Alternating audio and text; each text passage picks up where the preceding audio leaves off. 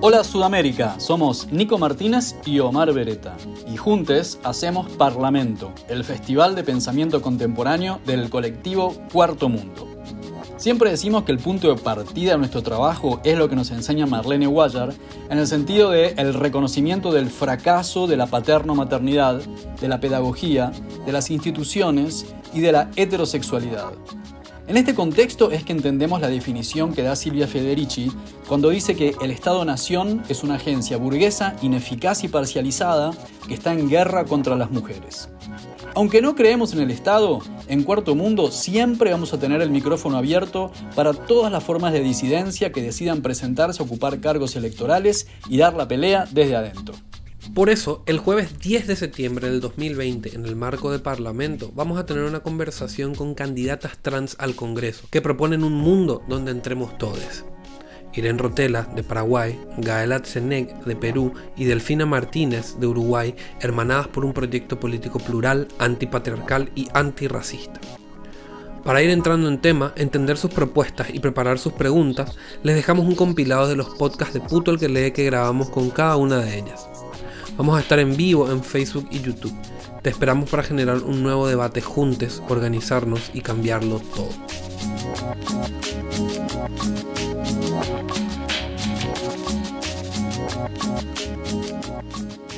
La verdad que de muy chica me identifiqué con lo que soy, una mujer. Y no es algo que aprendí, es algo que siempre lo supe. A raíz de esto me negaron la, la educación, me negaron un trabajo y fui violentada varias veces. Eh, tengo cicatrices y tres impactos de bala en el cuerpo.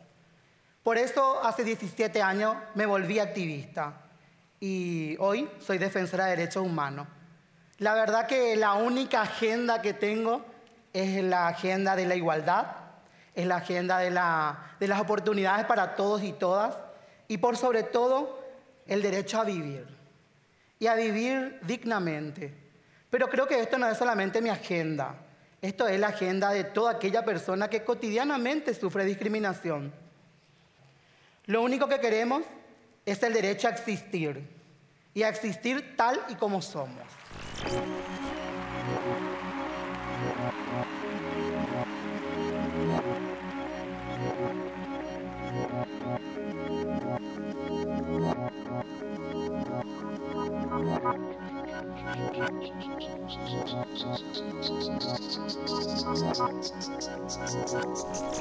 Irene Rotela tiene 39 años.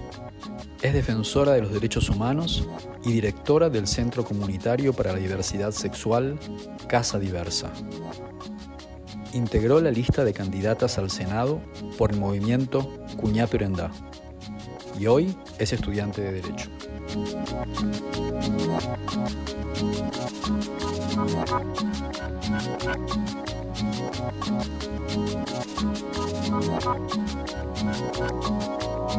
Buenas tardes, Asunción. De nuevo acá en, para, en Asunción del Paraguay, en el microcentro, con un invierno de más de 30 grados, como solamente es un fenómeno tan paraguayo eso de estar sudando cuando se supone que tendríamos que estar abrigados.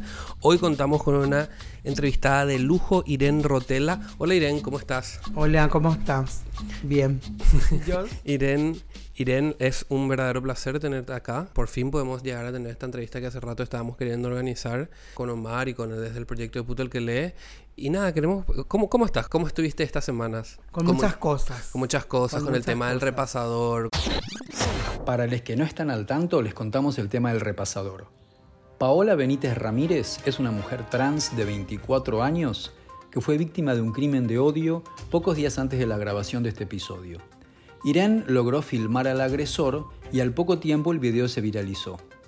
Mientras las compañeras llevaban a Paula al hospital, Irene hizo la denuncia en la comisaría.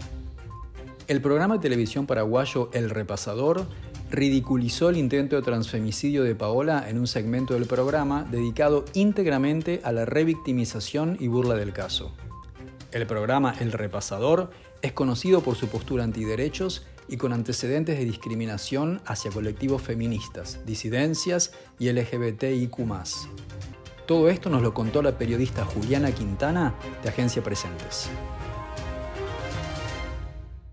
Me gustaría empezar con un tema en particular que me parece que es un tema que, que, nos toca a todos un poquito de cerca, en especial hoy, dado que hace poquitos días fue el Día del Padre.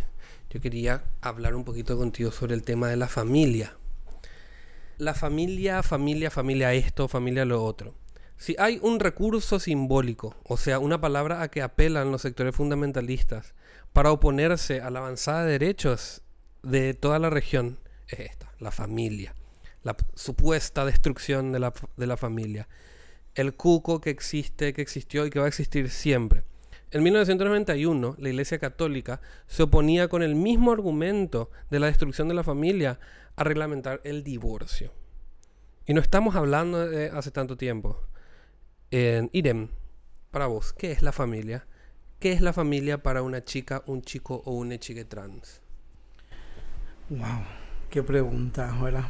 Bueno, según nuestra Constitución Nacional, es la base fundamental de una sociedad. Pero hay que preguntarnos, por ejemplo, a qué familia eh, se refiere, ¿verdad? A una familia que fue o que está pensada desde una heteronormatividad o desde una familia diversas. Y yo creo que a veces nuestras políticas, nuestra constitución, nuestras leyes, está como una familia tradicional. Mamá, papá, hijo, hija, abuela. Pero ¿qué pasa cuando solo están las mamás solteras? O cuando solo está el papá. Claro que el índice es muy superior, es o sea, son muchas las familias de mamá soltera, mamá tía, mamá abuela, tipo, o sea, voluntariamente la, la ausencia del papá, ¿verdad? Claro voluntariamente o quizás cuando eh, tus padres tuvieron que emigrar y te quedaste con quién, con la tía, con la abuela.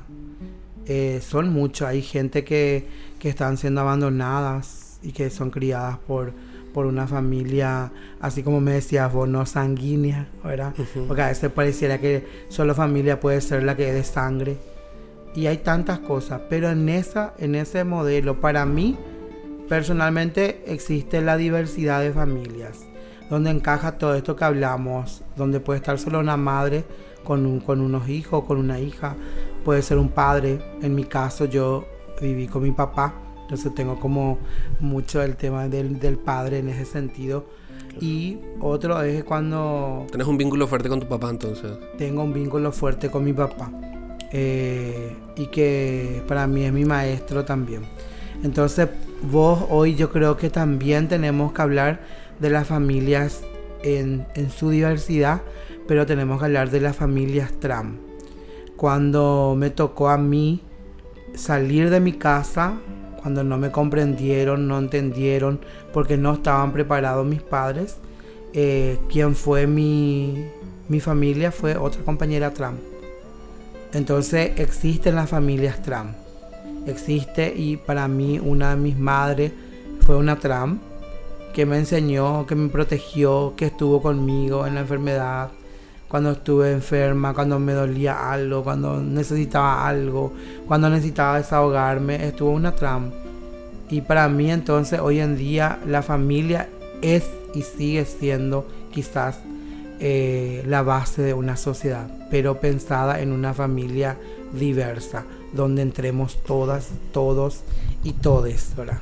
Claro, porque se habla mucho de una supuesta y probable destrucción de la familia, cuando en realidad lo que se propone es el concebir a la familia como que algo mucho más amplio, mucho más plural y por ende mucho más rico, como justamente es lo que se va viendo como ante la indiferencia o la violencia o la, o la exclusión, muchísimas personas trans se ven obligadas a armar colectivos a los que se refieren como familia. ¿Qué tal Casa Diversa? Casa Diversa viene a ser algo que hoy podemos entender como una, como una gran familia trans organizada, eh, políticamente activa, eh, militante, activista. ¿Nos comentás un poquito de esa experiencia? Sí, yo creo que Casa Diversa, así como lo dice, es un centro comunitario para la diversidad sexual, donde trabajamos con las personas que, que puedan tener quizás no una comprensión dentro de la familia, eh, la exclusión, el abandono, la violencia y que tratamos de eh, acompañar ese proceso que sea menos doloroso. Eh, para mí hoy Casa Diversa es un hogar, es un, es un espacio que necesitamos, que es necesario y que es útil. ¿verdad? que es útil porque ha cambiado vidas a lo largo de, su, de sus pequeños años de, de historia, ha cambiado la vida de muchas personas y es un lugar donde nos invita también a reflexionar sobre tantas cosas que pasan y de lo que pasamos. Entonces es un lugar... Vos sos la directora de Casa Diversa, ¿no? Sí, eh, fundé con otras compañeras también y hoy estoy como directora dentro de ese espacio y nada, es un hogar más. Que... ¿Qué, actividades se desarrollan, por ejemplo, dentro de Casa Diversa? Dentro de Casa Diversa el principal desarrollo es la escuela transformando. Eh, porque pusimos la escuela transformando, queríamos tener también una, una visión de que hoy quizás la educación en nuestro país o en el mundo eh, sea es muy baja, ¿verdad? La educación y el tipo de educación también que recibimos. Pero dentro de la población trans, el 70-80% de la población trans no ha culminado la primaria. 70-80% de, la, población trans no ha culminado la primaria. No culminó. para hacer hincapié en esa clase de datos, porque después vienen y te quieren tirar, te preguntan datos para poder hacer énfasis en estos eh, hechos absolutamente discriminatorios, productos de una violencia sistemática e histórica, ¿verdad? Y son varias las situaciones que que esos datos, o sea, que nos dan, ¿verdad? Porque dice, por ejemplo, que uno de ellos es, lo económico, o sea, una trans no se fue porque no tenía lo económico, la distancia otro, ¿verdad? Eh, lo otro es la exclusión, es muy fuerte y la discriminación y el estigma que existe dentro de los ámbitos educativos. Entonces, no solo la estructura, o sea, cuando hablamos de estructura hablamos de todo, la estructura del colegio, pero la escuela, pero también hablamos de los profesores, de los directores, del abordaje educativo. Entonces hace que terminemos perdiendo el interés y huyamos del ámbito educativo. Por otro lado, también nos llamó mucho la atención, ¿verdad? De que nosotras, por ejemplo, seamos el 98%, seamos trabajadoras sexuales cuando no existe otro tipo de trabajo. Entonces la escuela para nosotras es el mayor, el desafío que tenemos. Y hemos tenido hace dos años la escuela popular transformando. Entonces una escuela que pretendemos que el ministerio lo reconozca como un espacio de formación. De formación pero también queremos que la gente se sume y que la gente apoye también desde su conocimiento. ¿verdad?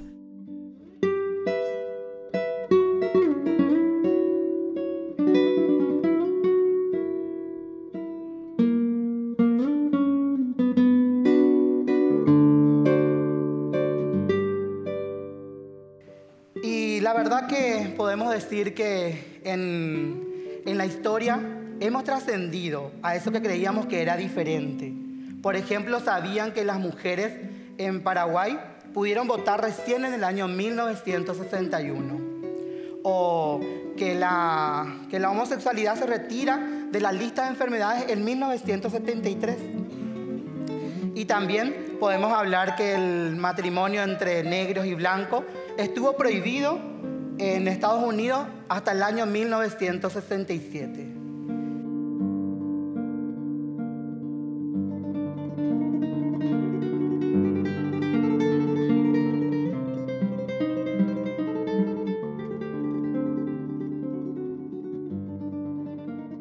Me habías comentado como que una de las principales asignaturas dentro de la escuela popular era el arte, las artes. Me habías comentado justamente cómo el potencial eh, creativo, el potencial transformador de las artes. ¿Me puedes comentar un poquito sobre eso y también un poquito sobre tu experiencia con las artes, no? Sí, bueno, él fue, es como muy llamativo. Es como que a las trans le pones una tabla y ellas quieren brillar. Y nos preguntamos a veces por qué, ¿verdad? Quizás porque también consumimos mucho lo que nos muestran, ¿verdad? Como el espectáculo, como el brillo. Pero por sobre todas las cosas nos dimos cuenta que realmente eh, muchas veces no podemos, eh, no, así como estoy yo acá al lado tuyo hablándote, eh, no, me no podía hacerlo. Y desde el arte yo puedo expresar lo que quizás no pueda yo decir, creyendo que yo soy una actriz, pero es mi historia lo que estoy contando. Es mi historia lo que estoy exponiendo. Por eso creemos que el arte es transformador. El arte es y te transforma. Y el arte sana. Entonces nosotros empezamos también a hacer toda la parte cultural, artística, y después vos te encontrás con tantas capacidades. Las chicas trans pintan, las chicas trans eh, bordan, las chicas trans arreglan el pelo de maravilla, las chicas trans actúan perfectamente. Y después nos dimos cuenta también que teníamos tanta capacidad en el arte en todo lo que es el arte, no solo el teatro, en todo, en lo audiovisual, en lo, en lo que es el arte, la, artesanía, por ejemplo, la pintura, y hay tanta potencialidad en ese espacio, en ese lugar, en esa persona, que no sé, quizás no, no quiero usar la palabra explotar, pero quizás que no le den la oportunidad, claro, no le den esa oportunidad de demostrar su capacidad. ¿entendés? Entonces ahí vos te encontraste con que las trans son, wow, maravillosas. Y eso, eso buscamos también dentro de, la, de, casa diversa que podamos trabajar. Entonces, la escuela Transformando tiene todo eso. Tiene, tiene un área de arte, de cultura, de educación, de lectura. Eh, también tratamos de leer porque tampoco no es mucho, nos, nos dieron el tiempo de leer y quizás por ahí leer un cuento entre nosotros, recordarnos, es súper divertido. Entonces buscamos también la lectura y eso vemos muy interesante.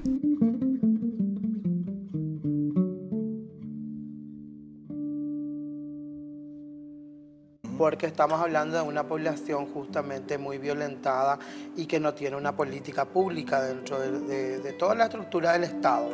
No hay una ley contra toda forma de discriminación, no hay una ley de identidad de género, mm, ni pensar en un, en un matrimonio, una adopción, ¿verdad? Pero hoy nos, nos preocupa mucho es el tema de la violencia que hay dentro de la sociedad y del Estado se puede también identificar el impacto que genera que, una persona con influencia, si bien Diego mencionaba, quizás hay personas que no tienen influencia mediática en tema de las redes sociales, pero sí genera un impacto de violencia. O sea, cuando un sacerdote sale y dice que las personas trans atentan contra la familia, evidentemente que eso genera un impacto social. Hay, una, hay un problema social que genera eso. Si sale el presidente o si sale cualquier otro, otra persona a hablar sobre personas LGBTI, por supuesto que genera una situación en la sociedad. Entonces lo que buscamos es un poco también analizar esas cuestiones.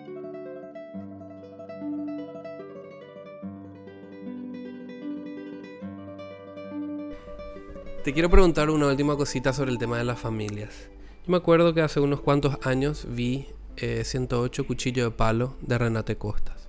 Y en ese documental, que dicho sea paso, en, recomendado para la gente que esté escuchando y que quiera ver, que aborda sobre el tema de la represión que sufría la comunidad LGBT en la época de, la dictadura de Alfredo Stroessner, en, desde 1954 a 1989. En, y en ese documental vemos como la, directora del documental va construyendo el relato en conjunto con su, su papá, que, cuyo hermano fue, eh, fue perseguido durante la dictadura por homosexual. Cuando Rodolfo murió, a mí me dijeron que murió de tristeza. qué pensás? La verdad que yo creo que Rodolfo se automedicaba mucho porque quería mantener la juventud. Y la gente le decía toma un geniol por día y él tomaba un geniol por día para mantener la juventud. Yo creo que él se automedicaba mucho y eso lo mató al final, ¿verdad? Pues no, no estaba medicado, él, era aparentemente muy sano. Pero él tomaba cualquier remedio cuando se sentía un poco mal, tomaba cualquier cosa. Él nomás, él nomás. Yo creo que falleció en infarto por mala medicación, digo yo. Es mi opinión personal, yo no, no, sé exactamente. ¿Por qué escribió una carta de despedida esa noche entonces?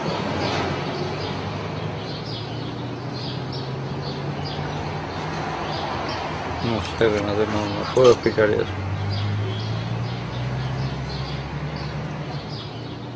Cuando yo salí de ahí, salí mucho entendiendo un poco la mirada de la gente, de los padres, sobre la homosexualidad. En el sentido de que el, el- el papá de la directora, en este caso, tenía como que una mirada eh, más vale. O sea, estamos hablando de un contexto social, político, histórico, donde toda la vida se le dijo que la homosexualidad y mucho más la transexualidad era criminal, era absolutamente en, eh, agresivo, punitivo, escandaloso, puerco, era directamente vinculado con, con enfermedades. Y todo eso se veía reflejado en el actuar del Papa, que luchaba como con- constantemente con la, con la contemporaneidad que- con la que la hija le enfrentaba. Hay una frase que dijiste bastante, que dijiste hace un ratito, que me pareció súper, súper, súper importante poder esparcir, por así decirlo, mucho, que es ¿quién hoy ayuda a los padres LGBT? Así como te dije hace rato, yo creo que, que nosotros somos un constante aprendizaje, ¿verdad? Somos un constante aprendizaje y como que yo siento que yo, yo al menos tengo un propósito, ¿verdad? Eh, y que ese propósito empezó en mi familia. El, el que mis padres entiendan que somos diversos y diversas como seres humanos, pero mis padres tampoco tuvieron la oportunidad. Mis padres son del interior del país, son gente campesina, buscando un sueño vinieron a la ciudad. Y esa ciudad no era lo que le vendía la gran ciudad, justo en esa época, quizás de la dictadura también, mis padres muy jóvenes vinieron a trabajar. Mi papá siempre trabajó en el mercado 4, era carnicero, es carnicero hasta hoy. Eh, vivió con gente eh, dentro del mercado que también quizás no tiene eh, mucha preparación educativa porque tenían que trabajar, porque eran gente pobre, humilde, que tenían que levantarse y se siguen levantando a la madrugada, ¿verdad? Y esa, esa mamá que trabajaba ahí, una mamá que tenía que desvelarse quizás a la madrugada, dormir eh, y poder darle la oportunidad a sus hijos de estudiar, ¿verdad? Mis padres, yo siento que ellos no tuvieron la oportunidad de entender y comprender. Y hoy, realmente, después de mucho trabajo con ellos, eh, hoy ellos me respetan y me comprenden. Y ellos quizás, a lo mejor, qué sé yo, no es lo que ellos querían. Pero ellos entraron conmigo. Ellos entraron conmigo en la discriminación social. Porque a ellos también les hicieron daño. A ellos también. Yo te quiero contar una anécdota que un día yo le invito a mi papá el primer café. Quise tomar con mi papá. Y me fui a un negocio. Y eh, mi papá nunca salimos juntos. Mi papá, yo me acuerdo que mi papá me llevaba a mí antes en los balnearios eso. Y yo pasaba súper bien con mi papá. O me llevaba en la cancha. Porque fanático de cerro. Y me llevaba en la cancha y quería que yo grite. Yo quería agarrar a la muñeca Barbie y no jugar la pelota. Pero es lo que él deseaba. Y a partir de ese momento, vos sabes que me acuerdo que le, no fui, le, le digo, papá, quiero tomar un café contigo. Y le llevé, salimos. Y cuando estábamos ahí, una persona pasa y le dice a mi papá que era un puerco que no tenía vergüenza. Que pensando que él era un señor que era mi amante, que era mi, mi novio, que era mi pareja. Y era mi papá el que estaba conmigo. Entonces, ¿cómo está criminalizado justamente que la mujer trans o la persona trans se vaya y se sienta a tomar un té con un amigo? Ya le criminaliza a la gente. Mi papá se sintió súper mal, pero no me quiso demostrar. Y yo le sentí porque yo le conozco a él. Nunca más yo salí con mi papá. Hasta hoy. Entonces yo digo, ¿quién ayuda a los padres? ¿Quién le puede aconsejar a los padres? Hoy la tecnología te permite encontrar mucho material. Pero ¿quién trabaja del mano a mano? Claro. ¿Quién está ahí? ¿Quién está para escucharle a los padres? Que capaz por una cuestión en histórica y social, no, no precisamente, o sea, no, no- no es que quieran odiar, no es que buscan rechazar a sus hijos, pero Pero es una cuestión así bastante compleja poder verdaderamente acceder. O sea, si gente de nuestra propia comunidad no la tiene tan clara, imagínate los padres que, en especial padres paraguayos, que crecieron durante la dictadura, ¿verdad? Eh, y vos sabes que yo, a mí me vienen tantas frases que yo escuché tantas veces. Eh, prefiero que seas gay. ¿Por qué? Porque el gay está como Claro. es su estereotipo, Tiene su más identidad. pasabilidad, puede Claro. disimular, entre comillas, ¿verdad? Puede disimular, entonces nadie va a saber. ¿Cuántas veces escuché por qué querés sacar a la luz y no es en cuatro paredes nomás? Mm, Siempre escuché. siempre. Y yo dije que si hoy yo tenía bigote, corbata, pelo corto y tenía una identidad expresiva masculina, aunque fuese gay, tendría más respeto. Y podría haber estado sentado en la Cámara del Senado. Y como Trump, tengo que militar más, mucho más ahí. Y es ahí donde quiero llegar, que me parece a mí que los padres hoy avanzaron, porque hubo avances pero falta mucho más, porque sí falta trabajar con los padres, porque sí los padres también entran con nosotros en ese en esa transición, juntos entramos en esa transición. Y a veces nuestra desesperación de querer contar, de decir que quién soy y que a veces se genera violencia y también es injustificable la violencia que se pueda vivir dentro de una familia. Y por eso es importante que los padres busquen ayuda y que los padres entiendan que no va a cambiar, no hay modo de cambiar. Uno nace así. Y es un trabajo que también lo hacemos desde Casa Diversa.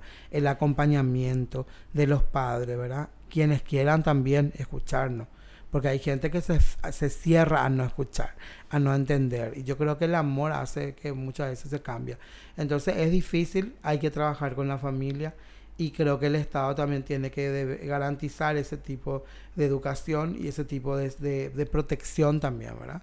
Hay que trabajar, porque si hablamos de la base de la familia, que es la familia fundamental, tenemos que trabajar eso.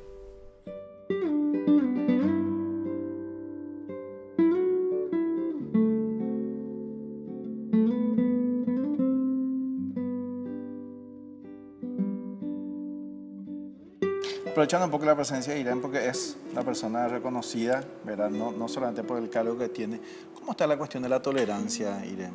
Mm, Bueno, yo creo que, que no, no hablo de tolerancia, quizás de respeto. El respeto. El respeto. Yo creo que hay un, hay un sector que, que maneja el poder económico, eh, el poder, un poder de, de- de- de- que hay una desigualdad. Entonces, yo creo que ese sector es como que se reserva un poco más y la, la gente más humilde, la, entre la sociedad vos sentí un cambio, ¿verdad? Un cambio de respeto. apertura, respeto. Respeto. Yo creo más bien que respeto porque de eso se trata, que quizás nadie quiere imponer su pensamiento o su religión, ¿verdad? Cada uno puede creer en, en lo que quiera creer, ¿verdad? Y es, es acto, pero de ahí es más que vos no respete, o sea, yo tengo que respetar la vida de una persona, la integridad de una persona, y yo creo que eso sí se siente en una sociedad, ¿verdad? Si bien no es el 100%, yo creo que hay avance, y hay mucho avance en la juventud.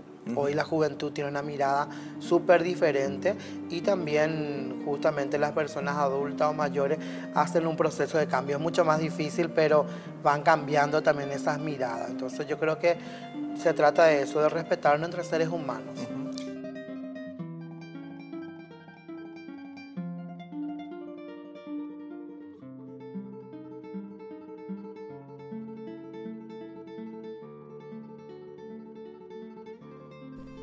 Irene, lo que nosotros del proyecto de Cuarto Mundo y de Puto el que lee buscamos también hacer es lograr eh, concatenar, unir como que los patrones regionales para poder tener como que una especie de estrategia de avanzada de derechos alrededor de todos los países, ¿verdad?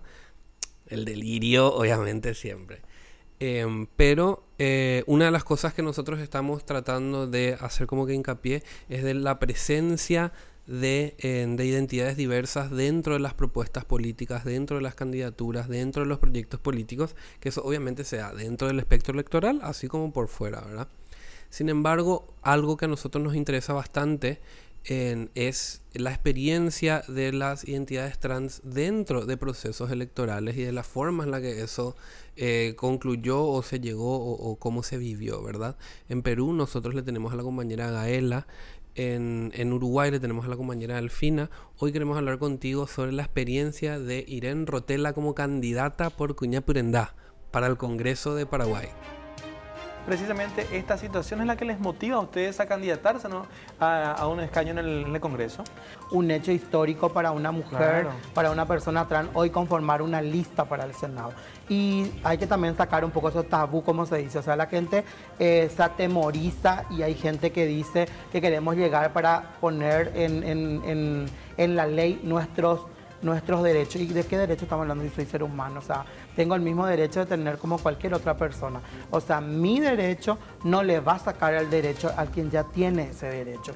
Y estamos discutiendo ese tema. Y no podemos decir que es mentira, porque en Paraguay sí hay discriminación por una identidad de género. Totalmente.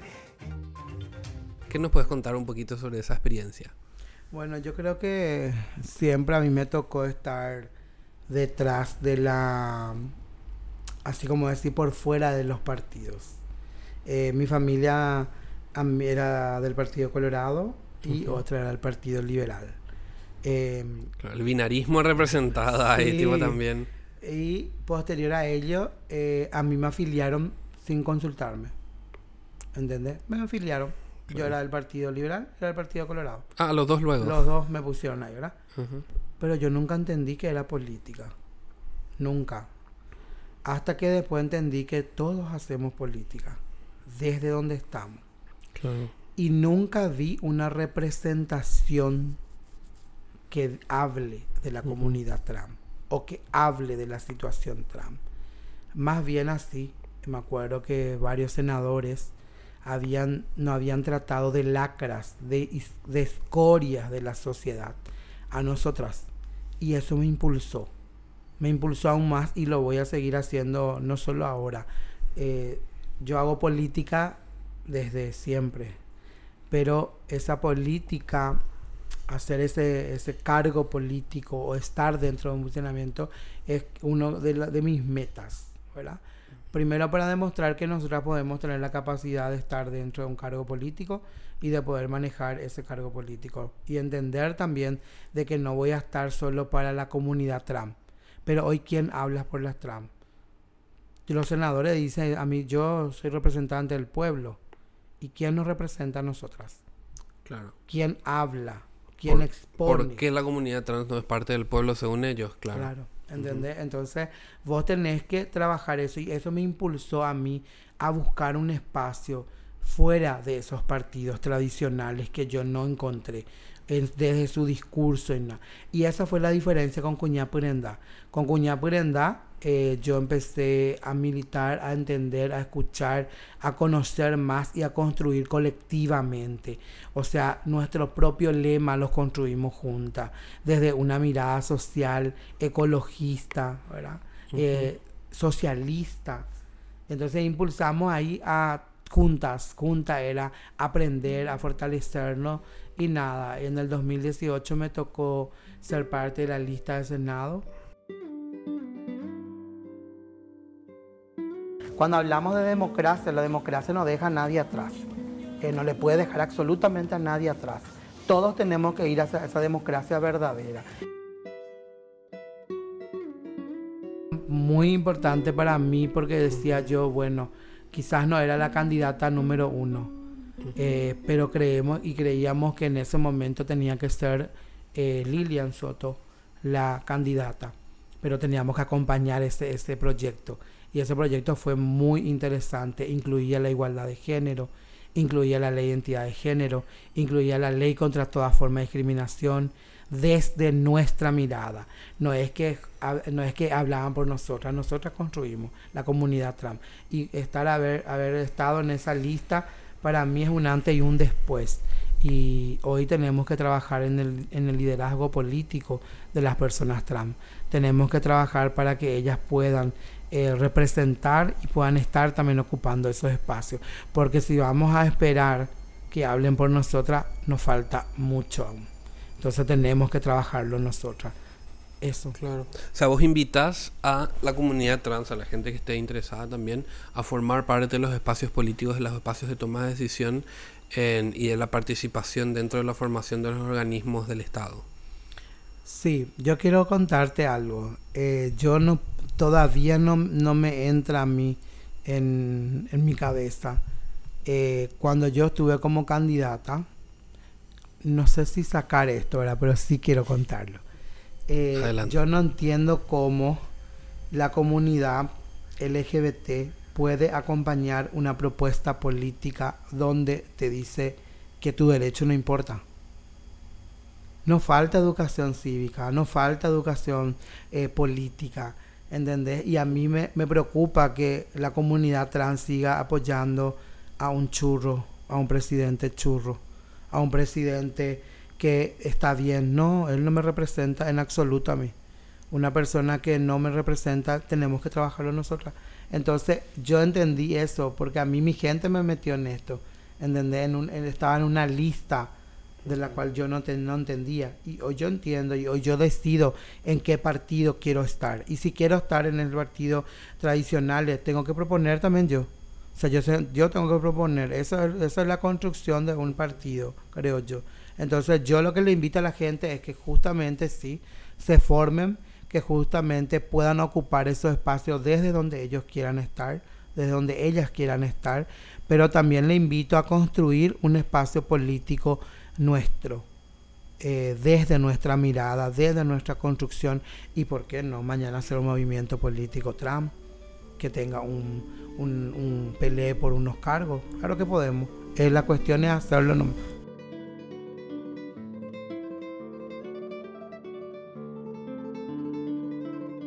En eso estamos destinados. ¿Y por qué yo no puedo apuntar a tener muy limitado. otro? Claro, limitado y también te, es como que te condiciona. Sos trans, esto es para vos. Estar en la calle parada. Y yo dije, no, no tengo por qué estar en la calle. Y si no podemos sobreponernos a nuestras diferencias, al menos podemos hacer que el mundo sea más seguro para la diversidad. Esto lo decía el expresidente John F. Kennedy. Y la verdad que con esto, esta noche quiero darle un mensaje muy importante. El reconocer otros derechos no le quita el derecho que ya tienen ustedes. Eh, la verdad que eh, me gustaría vivir en una sociedad sumamente abierta, en una sociedad donde realmente no haya violencia, donde no haya discriminación, pero por sobre todas las cosas en una sociedad donde haya respeto, respeto a la humanidad. Entonces yo quisiera invitarle esta noche a eso y decirle que de verdad no nací en un cuerpo equivocado, nací en una sociedad equivocada. Muchas gracias.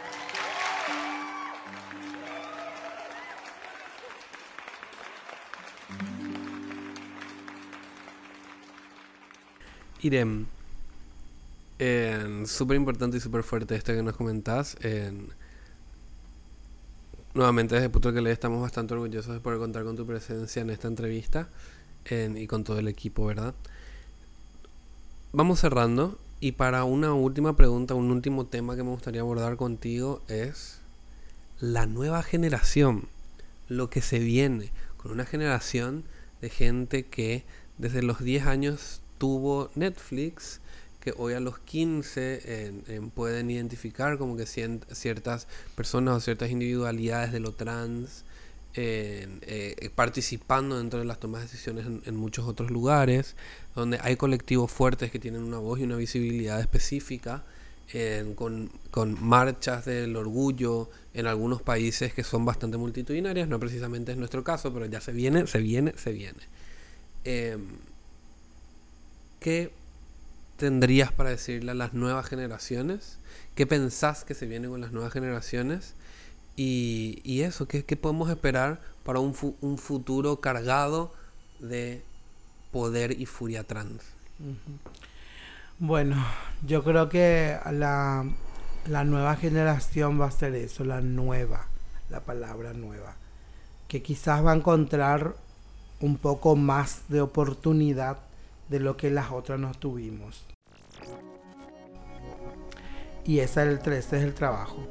Y a la nueva comunidad decirle que, que crean, que sepan que ellas están bien, que no, no, es, no son ellas el problema. El problema somos justamente esta sociedad que ya pasó, que va a pasar y que a veces le cuesta cambiar, Y que ellas luchen por ese sueño, que luchen por su identidad, que luchen por ser libres y que realmente es lo que necesitamos. Yo creo que esa nueva generación va a ser el cambio, es el cambio. Por eso se dice que justamente los jóvenes son el futuro de un país. Pero ¿cómo le vamos a preparar a los jóvenes?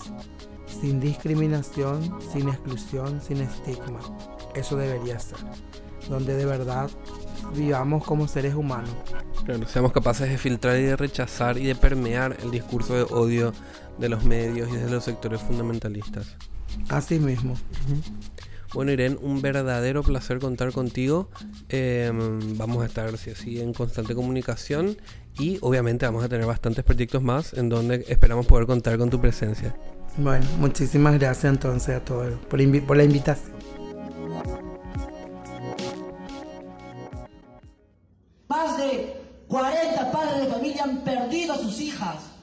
Más de 400 padres de familia aún continúan en la búsqueda de sus hijas. Y nosotros, y nosotros no somos conscientes ante la situación en la que nos encontramos. No es posible, compañeros, dentro de esta aula digan que el problema de las mujeres sea un asunto sectorial. Este es un asunto que tiene que ser asumido por todos, por todas y por todos. Y quiero traer una crítica de la manera más fraterna y ponerla sobre la mesa. No es posible, compañeros, compañeras y compañeros, que sigamos construyendo un proyecto que esté de espalda a ciertas poblaciones. No es posible, compañeros, compañeras y compañeros, que dentro de este documento no se hable sobre las personas trans. Seguimos construyendo un proceso para personas cisgéneros heteros. Seguimos construyendo dentro de este sistema y lo seguimos avalando.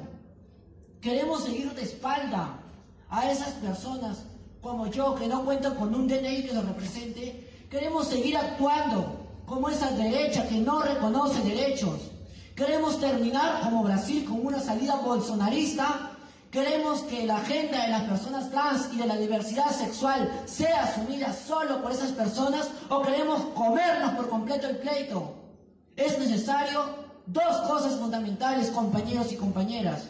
La primera, poder descentralizar estos diálogos, poder pasar estos debates a cada una de las regiones, a todos los territorios, porque la nueva constitución tiene que realizarse, es un hecho, y así como nosotros nos preparamos, también se está preparando la derecha, también se están preparando los empresarios. Y entonces, ¿qué nos toca a nosotros? Poder reconectar con los movimientos sociales, con esas personas que están fuera, con esa compañera que se levanta a las 4 de la mañana para poder vender papa en el mercado. A ella tenemos que convocarla, a ese compañero que se levanta para vender emoliente. Por eso pido que no solamente la constitución sea descentralizada, sino también este proceso de construcción colectiva tiene que ser centralizada. Y segundo, compañeros, es momento de pasar a una articulación mucho más grande y extensa. ¿Cuándo va a ser el día que los compañeros del sindicato, del movimiento sindical, se encuentren con el, con el movimiento LGTB? ¿Cuándo va a ser el día que la CGTP, que la CUT salga al frente y diga, Aquí estamos en movimientos sindicalistas y exigimos la ley de identidad de género. Exigimos matrimonio igualitario porque creemos en una igualdad plena y real. Ese momento es ahora. O queremos seguir desarticulados, o queremos seguir cada uno creyendo que nuestra problemática es la más importante, o queremos seguirnos segregando. Compañeros, este es un momento en el que todas nuestras agendas tienen que juntarse y tenemos que formar un río, un río que sea capaz de tomar el poder y que nadie nos saque de él, porque no es importante ganar las elecciones, es importante construir un proceso, ganar vidas, respaldar derechos, reconocerlos, pero sobre todo que un día podamos caminar sin miedo, compañeros y compañeras.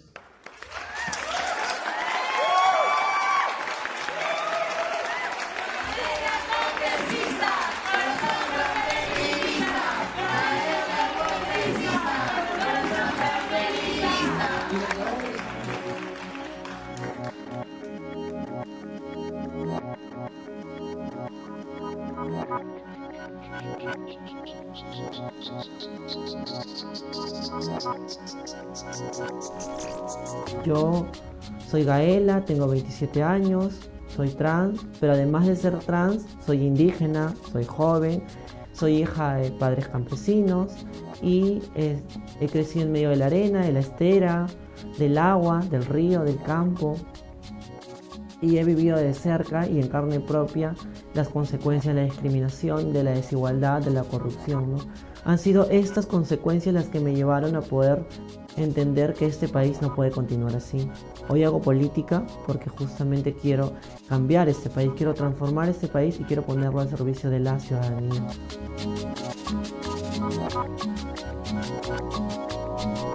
Hola Sudamérica, somos Nico Martínez y Omar Beretta.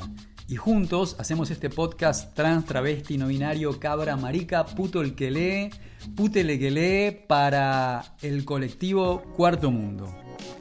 Ya saben que no creemos en el Estado porque colonial, patriarcal y gore. Pero mientras todavía haya Estado, vamos a acompañar a todas las voces disidentes que se presenten a elecciones para intervenirlo. Por eso, hoy hacemos este programa sobre Gaela Zeneg. Recién la escucharon a Gaela dándonos una arenga poderosísima en la introducción del podcast. La primera mujer trans candidata al Congreso del Perú en las elecciones extraordinarias de enero 2020. En esta pandemia también aprovechamos para hacer este podcast bastante hiper dislocado con la participación de nuestro corresponsal estrella en Lima, Arture. Arture, que es escritor, gestor cultural, trans a género, comunitario y pansexual, es una de nuestras maricas incendiarias favoritas. aprovecho también para tirar el chivo de que no se pierdan el capítulo número 23 de Puto el que lee, que es justamente entrevistando a Arture en Lima con Santiago también. Arture entrevistó a Gaela y a muchas otras compañeras en el Perú para Puto el que.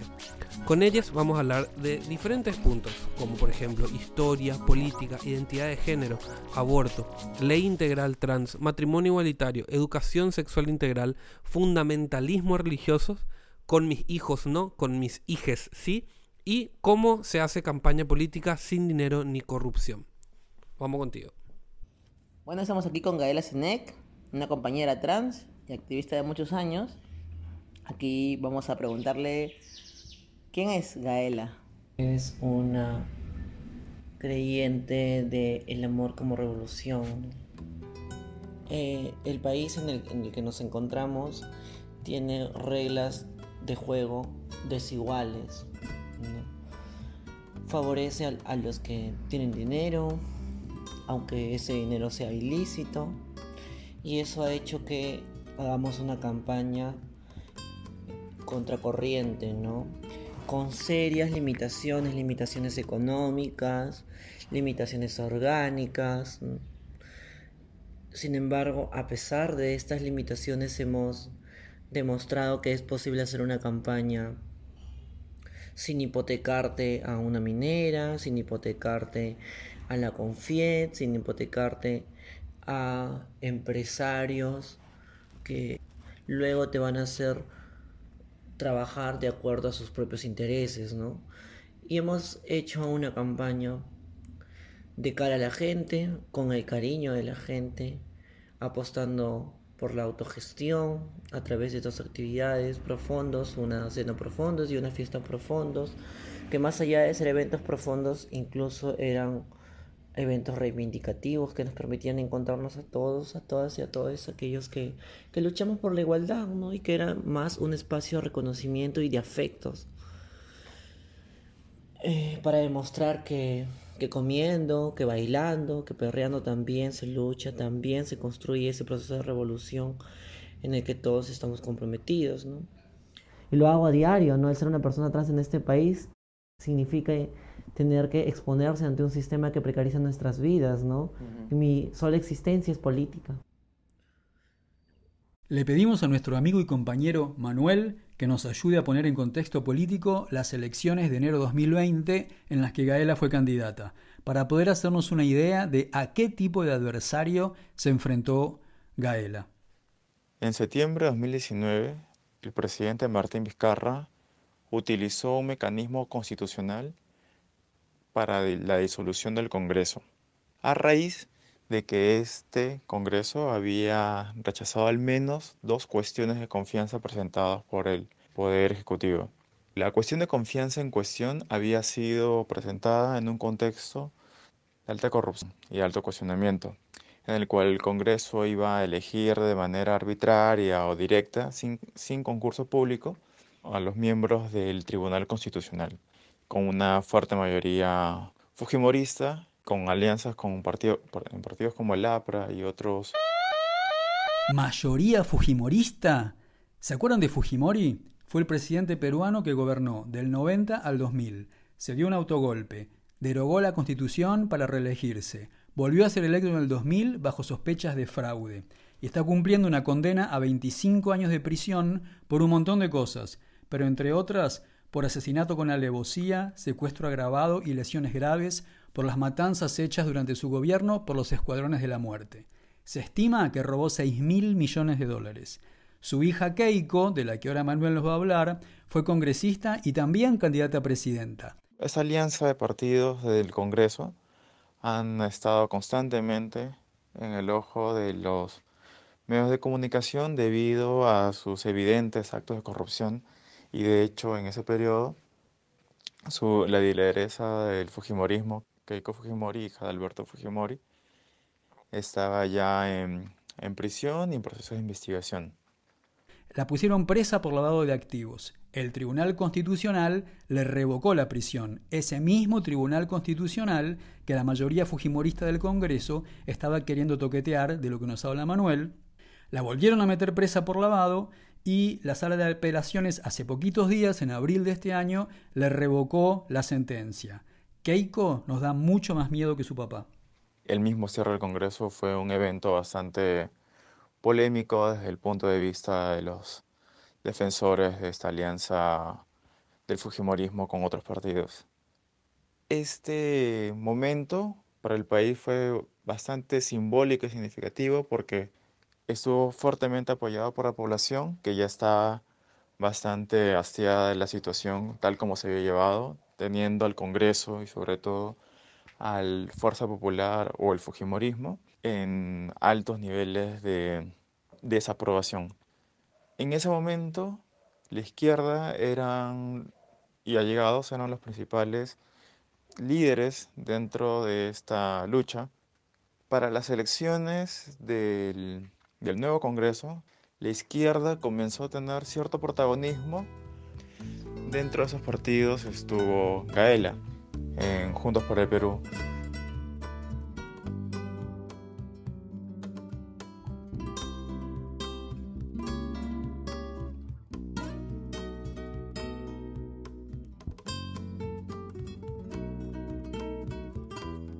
Estoy aquí haciendo política de manera distinta, porque creo que las brechas sociales, las brechas de género que atacaron directamente mi vida y que he sufrido en carne propia tienen que terminar. Por eso hoy estoy postulando en la lista de Juntos por el Perú con el número 8, porque creo que tenemos que realizar cambios, cambios profundos, desde la alegría, desde los afectos, porque la igualdad no se construye sola, la igualdad la construimos juntos. Este 26 de enero marca JP, escribe el número 8 y vamos juntos a recuperar el Perú belleza inadvertida, tanta amargura que no ven, tanto golpe al alma casi nos hace creer que el silencio es nuestro aliado para permanecer. Yo creo que tenemos que empezar a cuestionar el sistema en general, ¿no? Pasa que el, Perú se define como un país democrático, pero en la práctica es completamente antidemocrático para muchas personas y para las personas trans y para la diversidad sexual en general, para todas las personas LGTBI, es completamente antidemocrático porque le viola derechos y se niega a reconocerle derechos a la población LGTBI. Y no solamente a la población LGTBI, sino también a las mujeres, a los pueblos indígenas, a la niñez, ¿no? Por eso nosotros estamos planteando culminar con la reforma política, culminar con la reforma de justicia, culminar con la reforma económica garantizando las voces de todas estas poblaciones en situación de vulnerabilidad. Estas reformas deben hacerse recogiendo las voces de la ciudadanía. No pueden elaborarse en cuatro paredes desde la lógica solamente académica, tiene que recoger estas voces. Pero en medio de todo esto, no queremos que se pierda la problemática a la que nos vemos enfrentadas las mujeres, las poblaciones LGTBI, la niñez. Por eso nosotros estamos proponiendo una reforma de género que ponga sobre la mesa una serie de iniciativas legislativas que pueda tratar de acabar o por lo menos de combatir la violencia machista a la que nos vemos expuestas, ¿no? El año pasado lo hemos cerrado con más de 160 feminicidios, la cifra más alta en la década, solo por hablar de feminicidios, que es la punta del iceberg en una larga pirámide que esconde una serie de violencias más. No estamos hablando de acoso, no estamos hablando sobre violaciones, no estamos hablando sobre los crímenes de odio. El año pasado iniciamos el 2019 con la noticia de que un padre asesinaba a su hijo porque era homosexual. Necesitamos que en las escuelas se dejen de formar futuros machistas, futuros homofóbicos, futuros violadores, ¿no?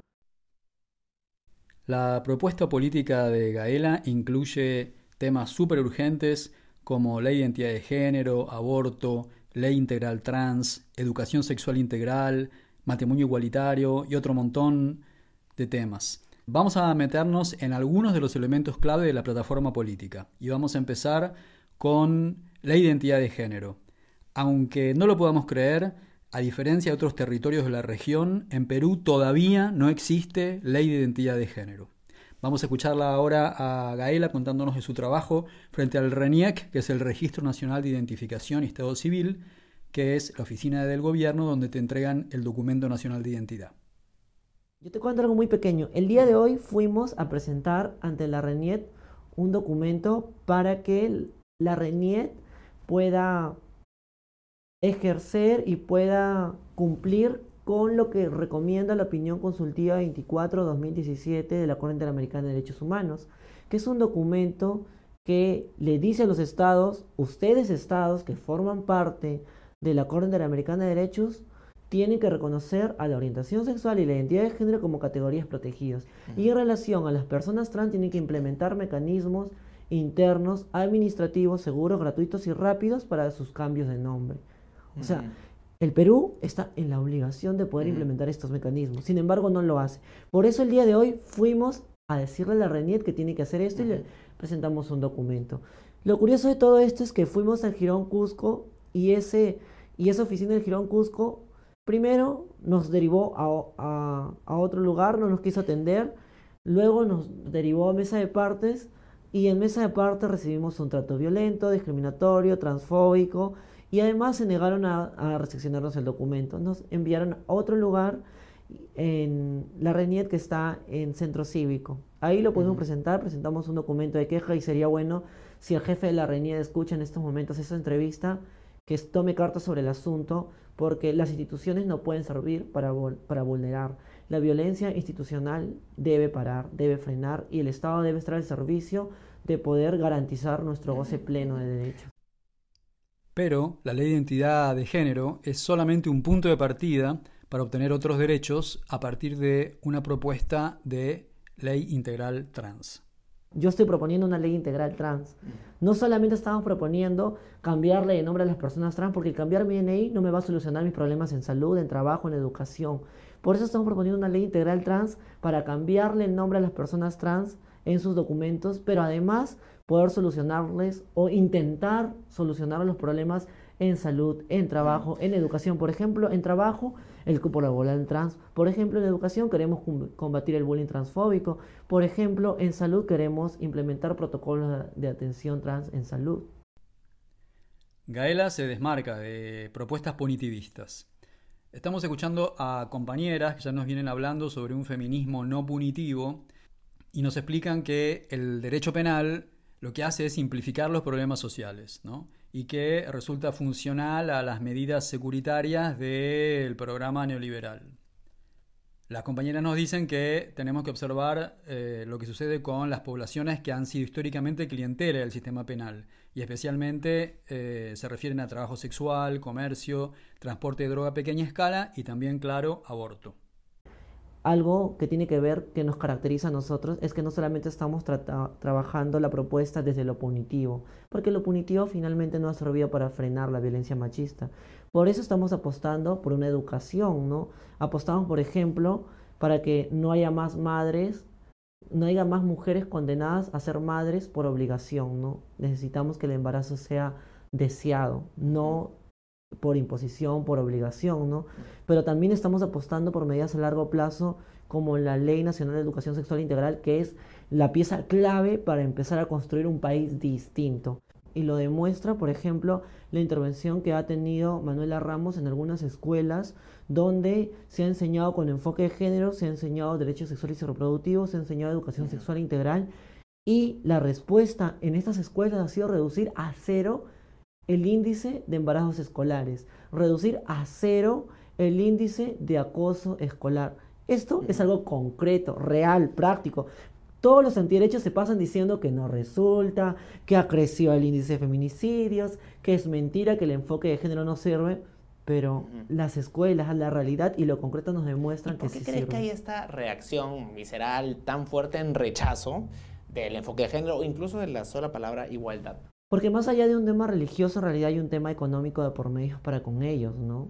En realidad, quienes están en contra del enfoque de género son los mismos curas homofóbicos, pedófilos, que viven y lucran con la fe de la, de la gente de a pie, que se burlan de la ciudadanía. Yo soy creyente, creo, pero creo en un Dios que ama, creo en un Dios que acepta, creo en un Dios que respeta. Pero quienes están al otro lado de la orilla del río levantan a un Dios y lo usan para justificar sus discursos de odio, sus mentiras, sus, falsedades. La, la, orientación sexual y la identidad de género no se contagia. La orientación sexual y la, la, identidad de género se descubre. Yo he criado a mis dos hermanos menores desde pequeños y ellos son completamente heterosexuales. No influyó en nada el que yo les haya dado cariño, afecto, amor, los haya criado, llevado a la escuela y el que estén cerca a mí no influyó en nada. Su sexualidad ha sido la que viene con ellos. Otro de los adversarios con los que le tocó disputar estas elecciones del Congreso a Gaela, que no por absurdos son menos temibles, son los antiderechos. En el año 2016 ganó las elecciones Pedro Pablo Kuczynski. Le ganó a la temible Keiko Fujimori como apostilla te contamos que eh, tuvo que renunciar por sospechas de corrupción donde está involucrado el Fujimorismo. Pero bueno, esto es toda otra película, da para otro podcast. Mientras tanto, Pedro Pablo Kuczynski, que no se puede decir que sea un progre de izquierda, pero que al lado de la derecha de los Fujimori nos da alguna simpatía, intentó implementar el enfoque de género en la educación y en la administración pública. Esto trajo un terremoto en el que se abroquelaron sectores del fanatismo religioso y de la derecha que no son una mayoría, pero que han logrado levantar una voz importante y te vamos a resumir algunos de los conceptos esenciales de este pensamiento francamente delirante en esta entrevista que la televisión peruana le hizo a la señora Beatriz Mejía. Prepárense. Yo he venido a cantarte. Es evidente que esto además responde a un plan político de eh, dominación eh, que contiene un ámbito político, económico, social y cultural, de este plan que viene además del extranjero o que se le ha querido dar un tinte religioso, o sea que quienes se oponen a esto lo hacen por motivaciones religiosas y esto es totalmente falso. Porque quienes están en este momento cuestionando esto son padres de familia fundamentalmente que no quieren porque sus hijos les enseñen cosas que ellos no quisieran que a la edad tan temprana, de primaria o de repente secundaria, tengan que enterarse y mucho menos que sean inducidos a practicarlas. Se reportan casos de bullying, eh, situaciones insufribles no solamente en los de niños homosexuales es de cualquier niño que caiga gordo al otro, que antipático, qué sé yo, le pegan por gusto. para que los niños desde la edad más temprana aprendan a respetar a todos sus congéneres, sea cual sea su condición personal, tú no necesitas enseñarle sexo anal, ni sexo oral, ni sexo grupal, ni, ni mostrarle 50 aparatos sexuales para que se masturben las niñas. El, el número de feminicidios, eh, la violencia sexual... eh, ¿Qué tiene que ver con la perversión de los niños en el colegio? En el Perú no hay la discriminación que se dice que hay. Tú ves caminando a la gente homosexual por la calle y nadie se está mirando, ni siquiera los miran. Y, ese tema de que hay discriminación al negro, al cholo, también hay discriminación al blanco. Una persona blanca y, y la, trata, la maltratan. Entonces, hay ONGs, ¿no es cierto? Hay todo un aparato de personal, funcionarios, empleados del Ministerio de Educación metidos en esto. O sea, hay, acá hay crímenes de Estado. Y cuando soy abogada penalista, cuando te digo que este imponer la ideología de género en la educación es un crimen de Estado, es porque es delito de genocidio.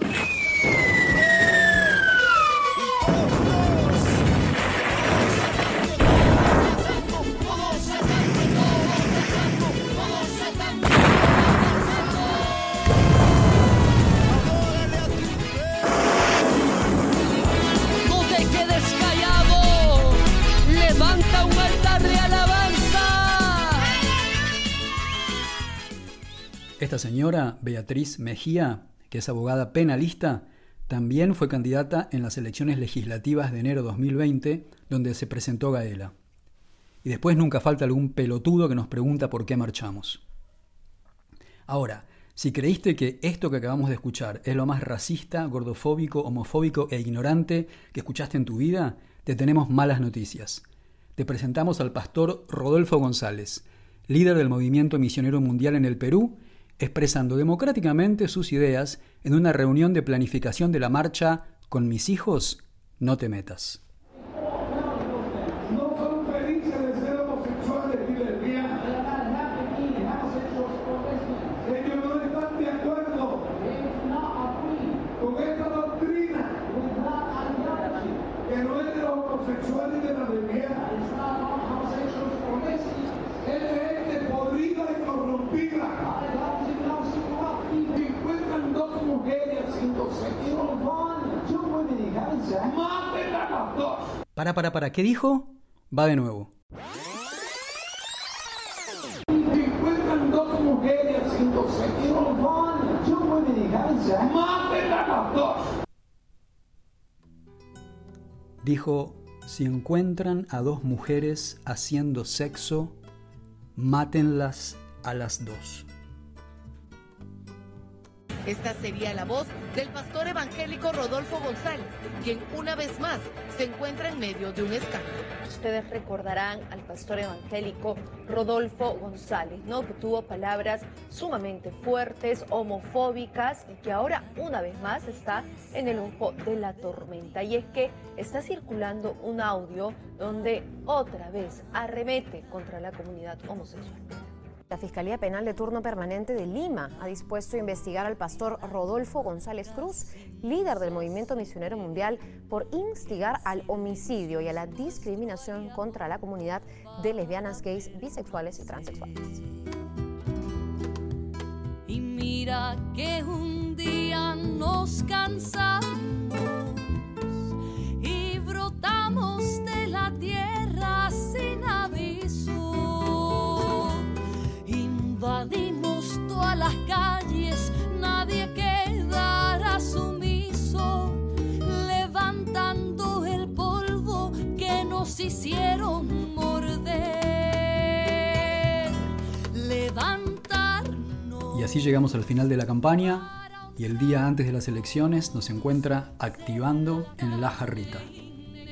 Uno de los momentos más importantes para mí dentro de la campaña de Gaela fue su cierre de campaña, porque llegó un espacio normalmente invisibilizado, donde muchas compañeras, trans, travestis, llegan a celebrarse, a recursearse, a encontrarse, a darse apañe, donde normalmente no existen ni las miradas de las campañas políticas, ni de la municipalidad, y existe esta invisibilización de la sociedad porque supuestamente la jarrita no se ve como un lugar de resistencia en el día a día, cuando lo es, cuando es un lugar de encuentro, de resistencia, de revolución, en donde se pueden sumar también y confabular acciones para sobrevivir, porque ya la lucha la tienen en carne viva en el día a día, en poder lograr comer, dormir de forma segura o al menos una vez al día. Entonces, que Gael haya llegado a la jarrita, a mí me da mucha esperanza, porque no solamente la veo trabajar en el día a día o meterse en la chamba de base, sino que también la veo acercarse a sus hermanas y decirles que no están solas, que ella no quiere llegar a un congreso para no escucharlas o no hablar. Esta vez realmente hemos ido a votar, llenos de esperanza, realmente hemos ido a votar por alguien que en, en quien sí creemos, ¿no? Como yo le digo, Gaela, tú me representas.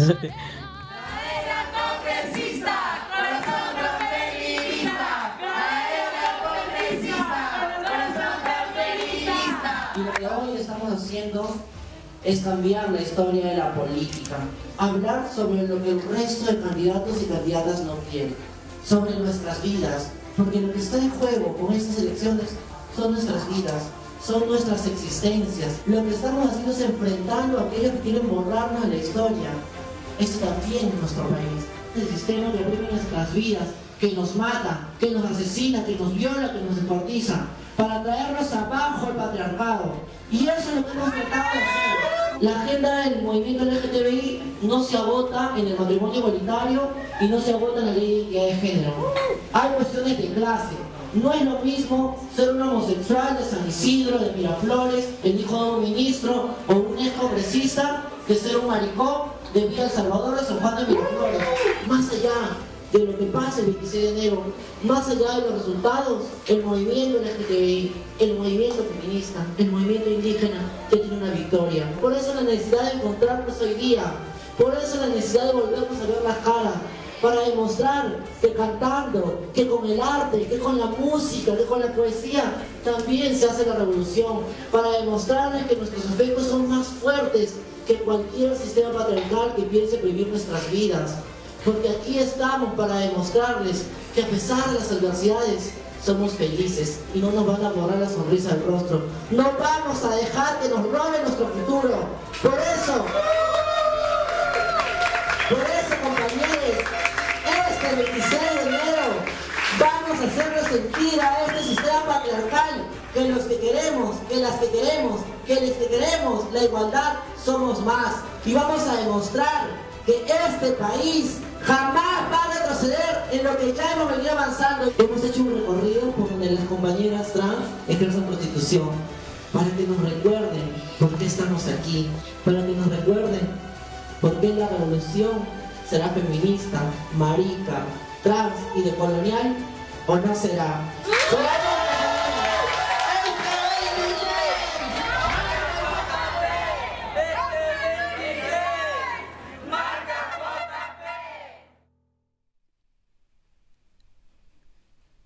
Gaela obtuvo 25.000 votos.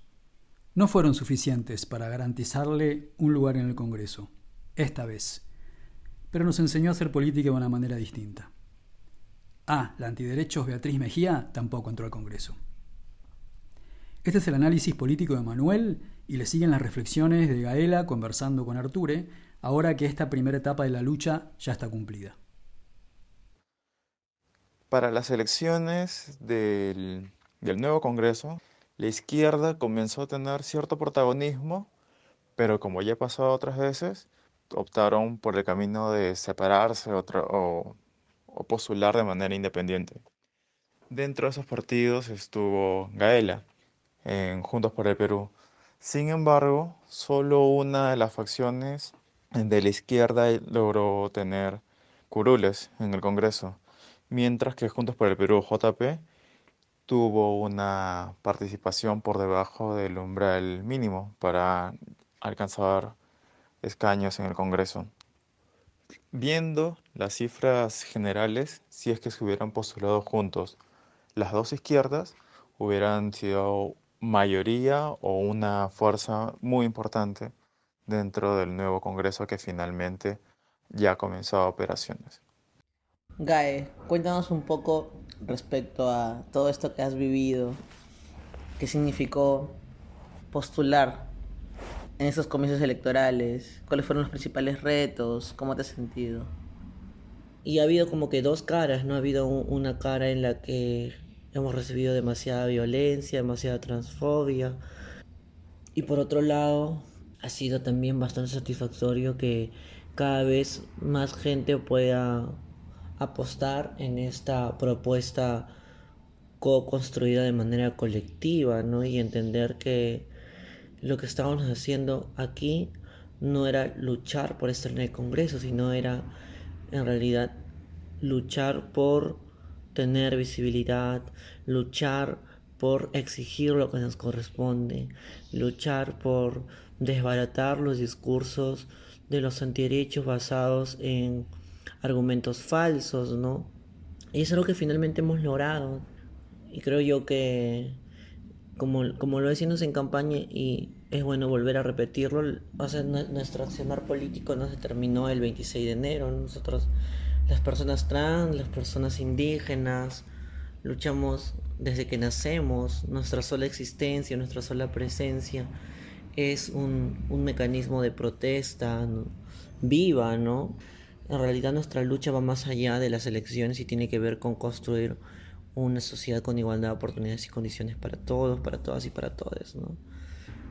si, si para una mujer hacer política es difícil, para mí como mujer trans, indígena, joven, migrante, ha sido quizá mucho más complicado.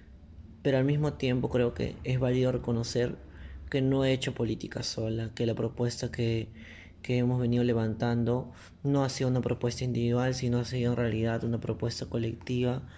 Y ha habido gente que, que se ha sumado, que ha estado al costado, que ha puesto el cuerpo junto conmigo, que ha estado esas noches cuando me desvelaba para poder estudiar para las entrevistas, cuando tenía que prepararme para los debates, que ha estado conmigo en en cada uno de los eventos, de las acciones, y eso demuestra en realidad que las cosas de, forma colectiva, sin tener que hipotecarte a, intereses individuales de empresarios, sin tener que recurrir a fondos ilícitos, es posible, no es posible hacer política eh, limpia, transparente, con el cariño de la gente, ¿no? Así que yo creo que ha sido una experiencia con muchos sentimientos encontrados, pero en líneas generales ha sido en realidad la continuación de un proceso que no para, ¿no?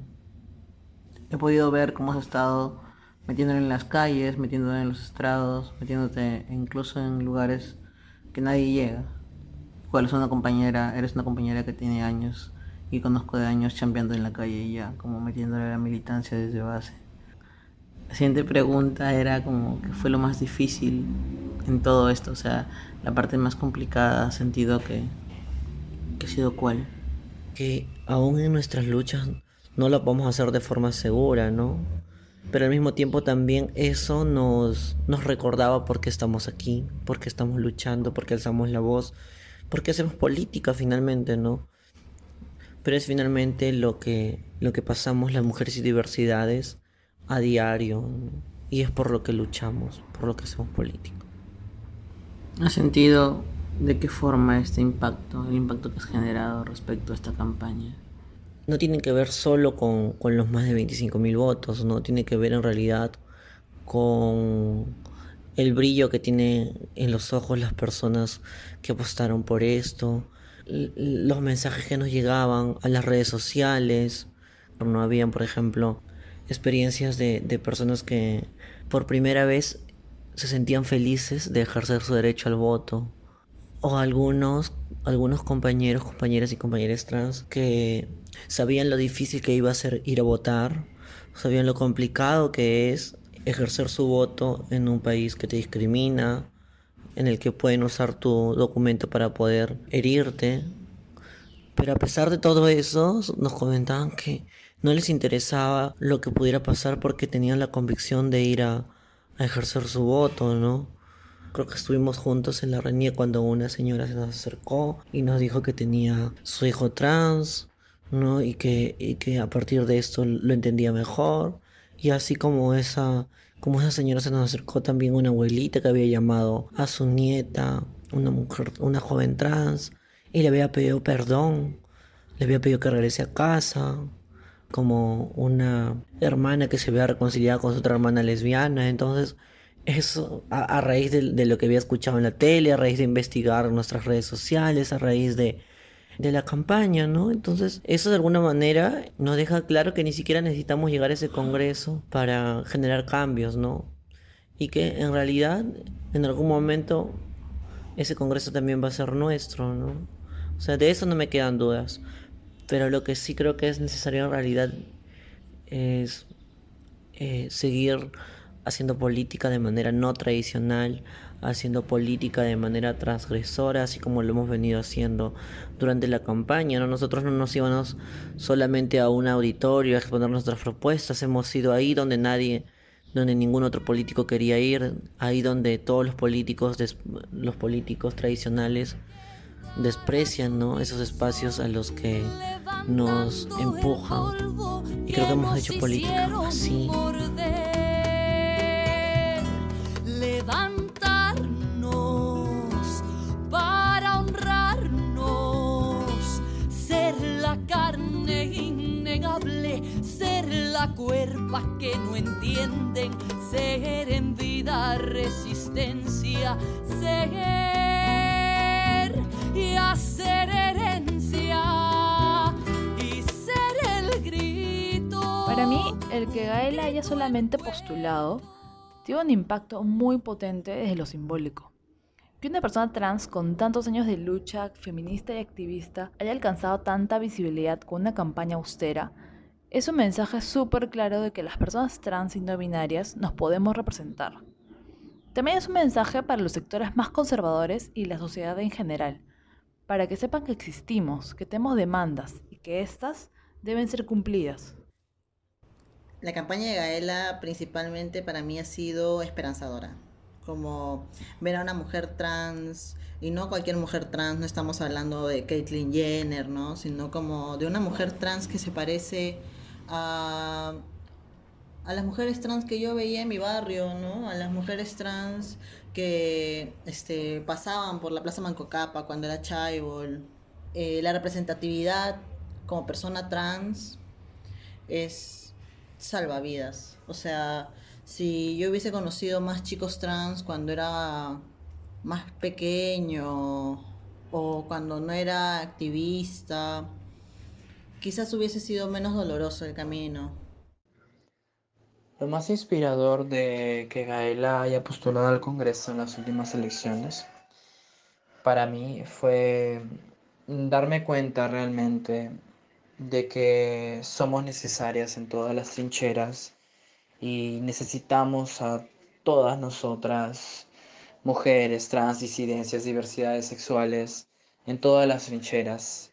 En este contexto adverso en el que vivimos, una insurgencia, un, un despliegue de discursos fascistas, de discursos religiosos, conservadores, eh, en contra de nuestras vidas, de nuestras luchas, incluso en contra de nuestros pensamientos y existencias, era premiante que nosotras, o por lo menos yo, hiciera un caso omiso o dejara de ver solo las diferencias ideológicas y de práctica política y accionar político que yo tengo con Gaela, porque ella piensa y confía y cree en los partidos políticos y en el Estado como una plataforma, una herramienta también de revolución y de lucha. Pero personalmente yo no. Pero soy consciente también que más allá de lo que yo pienso a nivel político, soy una persona trans, soy una persona travesti, al igual que Gaela, y al igual que muchos sectores y muchas grupos y mujeres y hombres y travestis y personas no binarias que son trans y que no pueden ser felices o que no pueden tener los mismos derechos o las mismas oportunidades que el resto de personas por el simplemente de ser quienes son. Yo les diría a las compas trans y no binarias que dentro de sus posibilidades activen, ya sea en colectivas o grupos de soporte solo para personas trans o mixtos, o ya sea desde las artes, desde la pedagogía, desde la política tradicional. Ya el hecho de estar organizándose, activando o visibilizando es sumamente importante. Así que desde cualquier trinchera o desde cualquier área es importante que nos empecemos a enunciar. Si te pido una palabra, pero solo una, maricón, porque eres Géminis.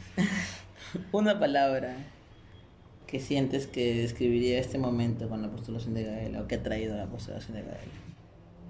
¿Cuál sería? Pensé en esperanza.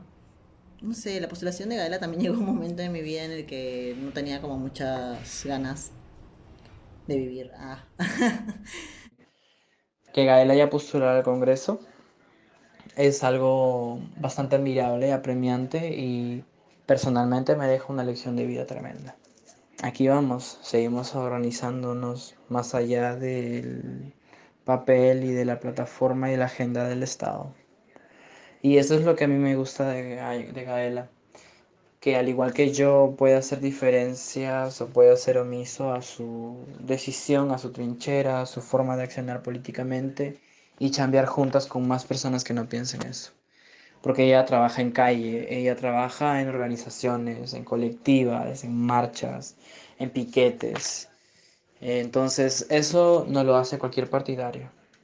Y lo hace ella, y lo hace ella por su vivencia y por cómo es como persona y porque es una persona trans y porque viene de abajo y porque la lucha, porque entiende todo lo que significa vivir en la precarización, vivir en la pobreza y tratar de salir y resistirla a ella. Entonces, si recordamos todas esas vivencias, Gaela es mucho más que una persona trans que postuló a la, al Parlamento o al Congreso de este país. Es mucho más que ella lo sobrepasa y por eso podemos seguir trabajando.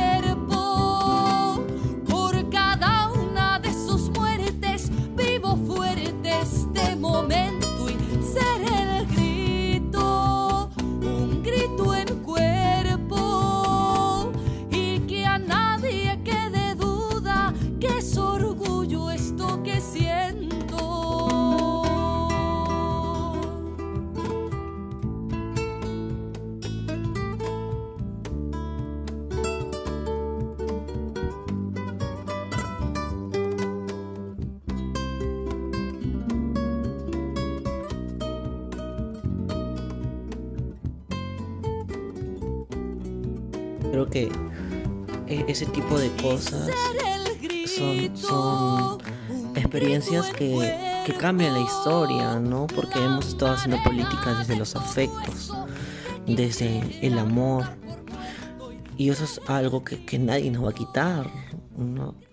Nos pueden quitar de repente derechos, nos pueden quitar oportunidades, nos, nos las han quitado a lo largo de la vida pero lo que no nos van a quitar es el, es el orgullo, es, es, la alegría de ser quienes somos, porque a pesar de que es complicado, somos felices a pesar de las adversidades, ¿no? Y no, y eso no, no nos los han logrado quitar.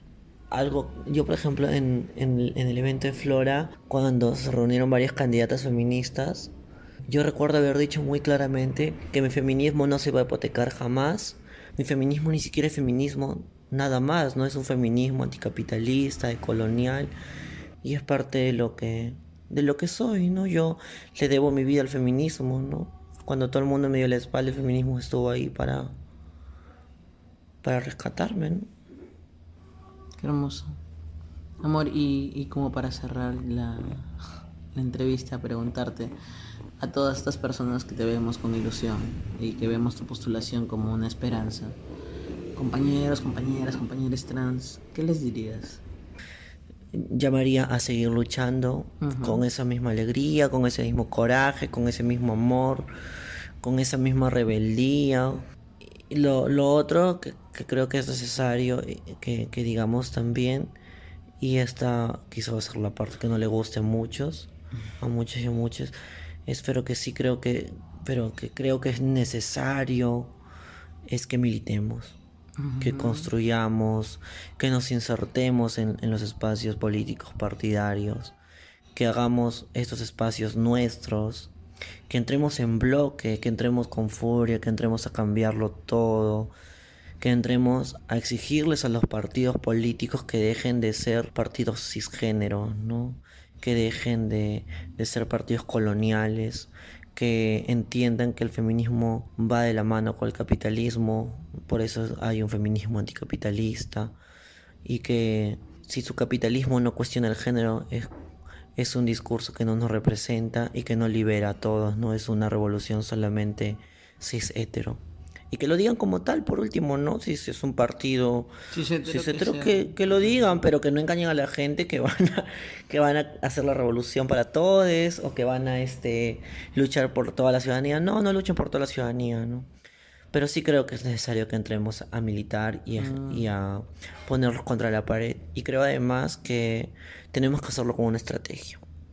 Y por eso es necesario que tengamos claro quiénes son los enemigos, ¿no? Y los enemigos no somos los que estamos en este lado de la orilla del río, ¿no?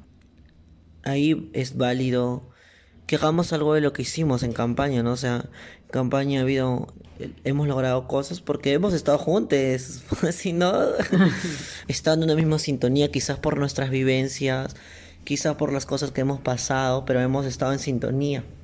Además, en, en el proceso también he conocido a muchas candidatas, compañeras, con quienes he desarrollado una especie de cons- conspiración contra el patriarcado, ¿no? Y eso... Qué hermoso. Y eso es algo que nos hemos ayudado, nos hemos conocido más, nos hemos acercado más y ya se han entendido mi lucha y yo las suyas. Y ya no hay mis luchas y sus luchas, sino hay nuestras luchas, ¿no? Entonces, creo que eso, eso me motiva a seguir, a continuar con, con más fuerza, con, con más coraje, con más alegría también, con mucho más amor. En Se viene, estamos. se viene con todo. En eso estamos, bebé. Me gustaría en realidad despedirme agradeciendo a todas que, las personas que han hecho posible que podamos seguir soñando con un futuro arcoíris, que podamos seguir construyendo una revolución mar- marica, feminista, una revolución con las personas trans, no sin ellas, ¿no? a quienes han demostrado afecto durante todo este tiempo, a, mi madre, a la misma Verónica, a Marisa, a Indira, a Tania, a, a- a Katia Gilbonio, a cada una de, mis compañeros del movimiento LGTBI, ¿no? a James, que estuvo todo el tiempo con nosotros. La cabrita. Era una gaela ella. Ay, mi bebé estaba ahí. Y a cada uno de los, de los que estaban incluso a la distancia, de los que no pudieron asistir de repente a las acciones, pero que estaban en las redes sociales, que han convencido a su familia, que han convencido a sus amigos, que a propósito, que han usado, que, a las que han usado nuestra campaña para hablar sobre temas LGTBI en su mesa, en una cena familiar, en una reunión de amigos del trabajo. O sea, creo que eso es lo que hace que todos los esfuerzos que hemos hecho juntos valgan la pena. No todo es dolor, hay mucho dolor al que nos empuja, pero a pesar de todo ese dolor, estamos aquí respirando, amándonos, abrazándonos, queriéndonos y luchando por una sociedad distinta y la estamos construyendo, ¿no? Entonces, eso es ya de por sí algo que está cambiando en la historia, ¿no? Y yo siempre digo, por ejemplo, cada vez que hacen balance sobre las elecciones dicen, ay, no, hemos perdido, que no sé cuánto. Yo no siento que hayamos perdido, creo que hemos ganado, porque en la práctica eh, los fundamentalistas han sido derrotados, ¿no? ¿Dónde quedó Rosa Bartra, Nelly Cuadros, Beatriz Mejía? Ni se escuchó. ¿No? O sea, quedaron en la nada y la gente los ha castigado. Y por, y por otro lado, además, yo creo que eso en realidad debería ser reconocido como un logro para el movimiento feminista, como un logro para el movimiento arcoíris, para los que hacemos política con el cuerpo, ¿no? Porque en realidad, sin darnos cuenta, hemos cambiado la historia. estamos abriéndole paso o estamos continuando con un proceso de hacer política con los, desde los afectos, ¿no? Hacer política desde el amor. Y eso es algo que no tiene precio, ¿no? Nos vamos a ir de este mundo felices por haber hecho lo que estaba a nuestro alcance para cambiarlo.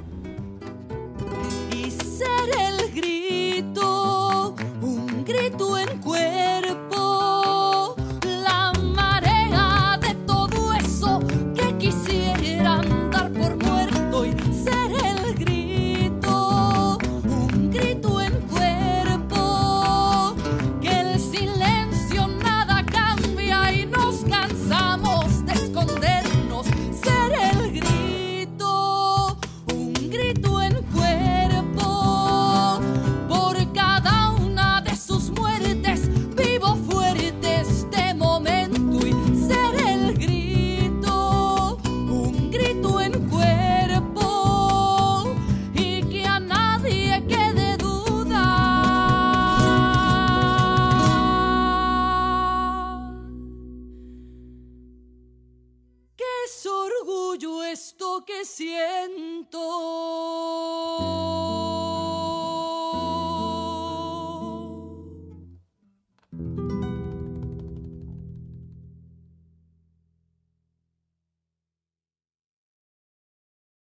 agradecido por la oportunidad y esperando que esta no sea la última vez, ni la primera, que se arme un podcast.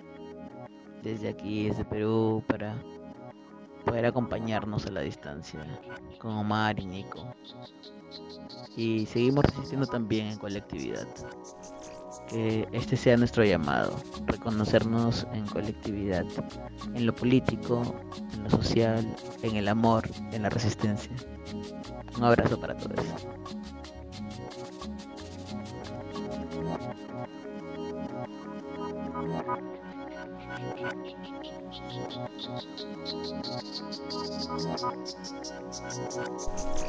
Buenas tardes Montevideo, domingo de sol en medio de todas las actividades en el Parque Rodó, día siguiente de la marcha, todas las actividades que siguen todavía esa onda alucinante que se está vibrando en este país. Somos Nicolás Martínez y Omar Beretta. Y juntos hacemos Puto el que lee. este podcast hoy rioplatense, montevideano. Nos faltó el mate, tenemos los bizcochitos, pero bueno. Y acá estamos nada más ni nada menos que Con Delfina Martínez, uruguaya y espectacular, activista en Misangas y la contracultural y candidata a senadora por el Frente Amplio.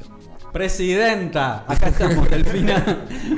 Bienvenida a nuestro podcast Sudaca. ¿Cómo estás? Muchas gracias, muy bien. Gracias por haberte venido al Parque Rodó volando acá a hacer la entrevista, que estabas en medio de los actos que está haciendo el Frente Amplio ahí y hablaste en el marco de los feminismos, ¿no? Sí, exactamente. Bueno, como ya saben, como en Argentina y en Bolivia también, eh, el 27 de octubre son las elecciones nacionales.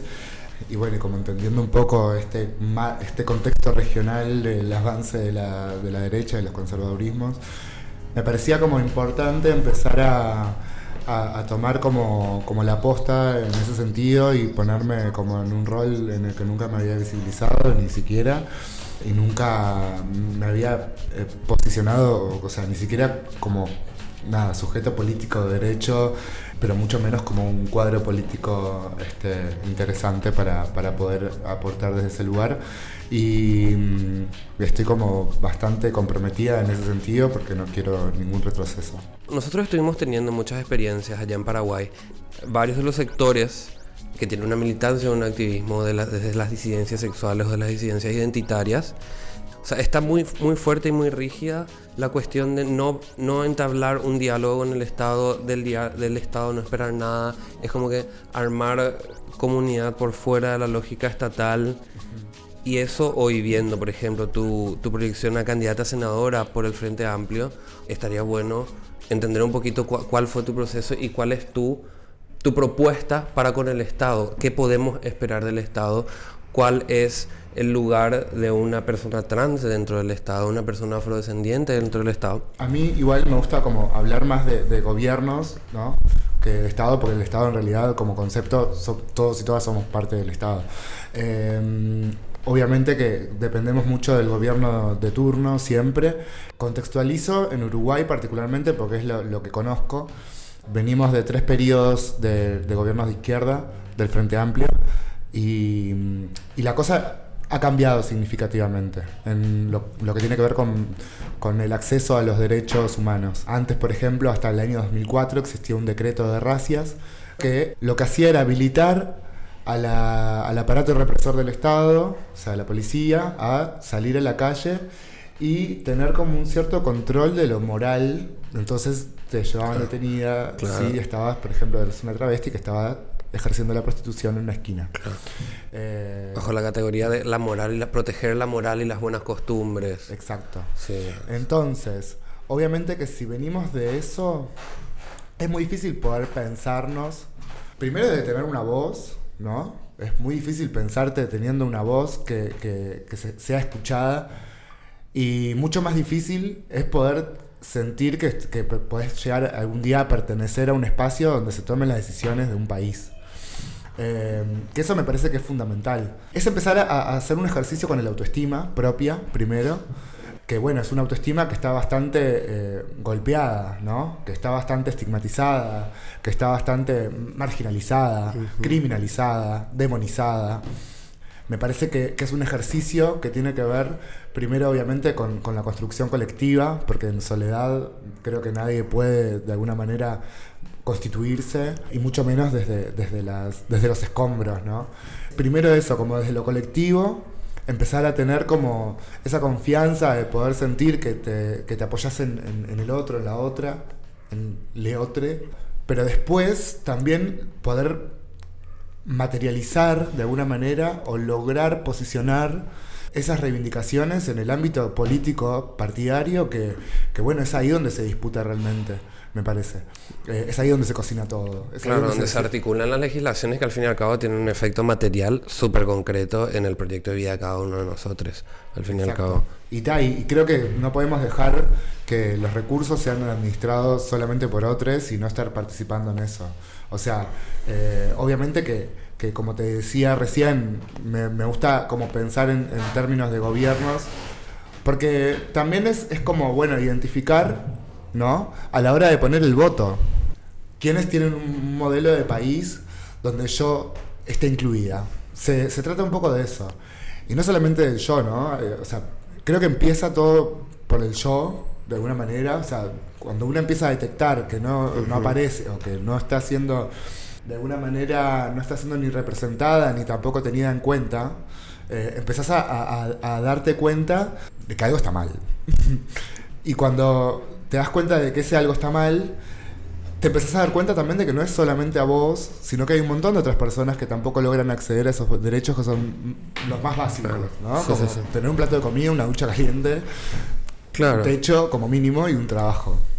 Después, obviamente, que, que es como fundamental ese encuentro con los otros y las otras para, para no asumir como que es el, el único destino, porque muchas veces nos ha pasado esto de, asumir, ah, yo te puedo hablar desde el, ser travesti, que a mí me, me pasó de que, bueno, yo durante algunos años de mi vida tuve que transitar por la prostitución, eh, no por una elección personal, sino como por eh, eh, asumía también de alguna manera que ese era mi destino, porque en ese momento tampoco tenía idea de lo que eran los derechos. O sea, no tenía idea. Yo eh, antes, por ejemplo, era una persona de esas que votaba anulado o, o votaba en blanco. Y creo que no tener conciencia política y no tener también, no solamente tener conciencia política, sino también tener como un, todo un, un contexto que, que te, que te acompañe para poder de alguna manera potenciar a algunas compañeras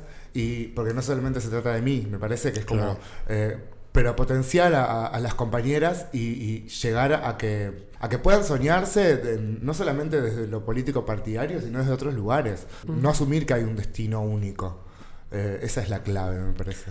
Eh, Porque al fin y al cabo, proyectos como la ley integral para las personas trans, el cupo laboral, la plataforma desde donde se expresan termina siendo eh, partidario y electoral. Y hoy el Frente Amplio como que está poniendo a disposición también ese espacio para que las personas puedan ocuparlo, ¿no? En este caso, en este caso vos, Delphi, que, que estás también después de, de toda tu militancia durante estos años y hoy estás ocupando el espacio de candidata a senadora, que probablemente yo creo que vamos a verte en breve en el Congreso uruguayo. No, no creo que vaya a llegar. Eh, en realidad, porque también, te, o sea, hay, hay un equipo, ¿no? De, de gente que, ta, que yo, es la que, en la que yo creo y la que yo quiero, de alguna manera, utilizar este capital eh, social, de alguna manera, si te quiero, político, que, que- que, bueno, y, y fue ido como creando con otras compañeras y con, y con otros compañeros y compañeras eh, en esta lucha por la ley integral para personas trans, donde de alguna manera me hice como muy visible. Decidí tomar ese lugar también de, de visibilidad para poder llegarle a otras personas, porque si no nos quedamos hablando entre nosotros que ya estamos convencidos. Este, Sí. Hay que salir a convencer a otros y a otras, ¿no?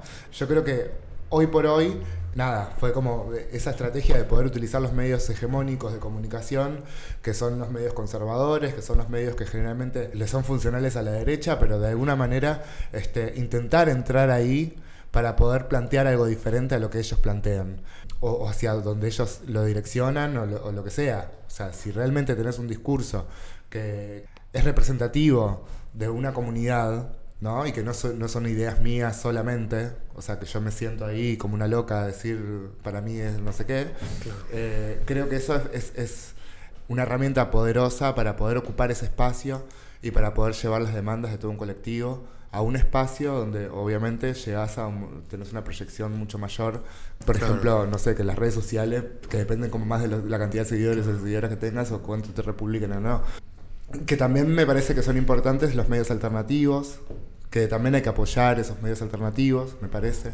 Porque también son otras formas de comunicar, son otras formas que, eh, donde una se libera como de mucho estrés también, ¿no? Y eh, que- donde se relaja mucho más y donde estamos entre, entre iguales. No creo que vaya a llegar a- al, al lugar de senadora, o sea, yo estoy como candidata a senadora. eh, estoy dentro de los primeros 10 lugares, no me acuerdo exactamente ahora qué lugar, porque las listas van a estar ahora recién la semana que viene y time. Claro, claro. O está- sea, sí, sí, sí. o sea, está la estoy dando- disputa es ahí. como- esto es como la primicia. Pero aparte no me gusta hablar de eso porque no sé, es como me siento rara en ese lugar. Pero me parece que es importante porque, como te digo, no es, no es por mí, sino que es por, por, Por, por la visibilidad que puede llegar a implicar, ¿no? Exacto. Y, y también por- para potenciar, creo que, por ejemplo, bueno, quien, quien encabeza mi lista eh, es una mujer feminista que también es afrodescendiente, que viene desde una lucha, desde la, ella trabajó en el gobierno departamental como Mm. directora de la asesoría de género de la Intendencia de Montevideo, bueno, joven, entonces la mayoría de las personas que estamos integrando este sector eh, son personas jóvenes y personas que también nos definimos como sector como feminista y como antirracista también. Entonces me parece que esas son como lineamientos en los que yo estoy de acuerdo, en los que yo estoy convencida eh, y bueno, son gente que van a poner en ese, en ese espacio también las demandas este, y, y las propuestas que vamos a poder trabajar en conjunto, ¿no? Más allá de quién se siente o no en el Parlamento. Creo que puede, o sea, volver a, a recargar de contenido un yo que el neoliberalismo y el capitalismo nos, nos, nos convenció de que está completamente aislado y en especial a las comunidades disidentes y que esta proyección política es, es una propuesta también para identificar cómo podemos hacer una propuesta de mundo diferente, ¿no? Y esto te quería preguntar, lo de el video este donde estabas hablando sobre que no existe la comunidad LGBT. Primero, quería agregar a esto de que mm, como los lugares esperados o los lugares este, asignados para una travesti, una trans, que son solamente la prostitución o, o la noche, también sí, es- históricamente el único lugar donde se podía salir de eso era desde el show, desde el espectáculo. Claro, sí, sí, sí. Y, ta, y eso también me parece que es como súper interesante para poner, ponerlo, ¿no? Bueno, cómo nos ven las personas Claro. cis, a las personas trans y travestis, eh, desde un lugar como de, de, de otredad o de espectacularización o de performance, cuando, bueno, en realidad, tipo, para nosotras es como Claro, claro. O sea, la vida, el cotidiano, vida, claro, claro. existir. Eh, y después, esto que me decías de lo LGBT, la sigla, ¿no? Esa sigla que ha sido cooptada también por un mercado, que ha sido cooptada por un. eh, en algunos eh, países también por un sistema político que es aliado pero que a veces se equivoca también, o que a veces toma. Por eso me parece que es importante estar también. Porque a veces hasta con las mejores intenciones se cometen grandes errores.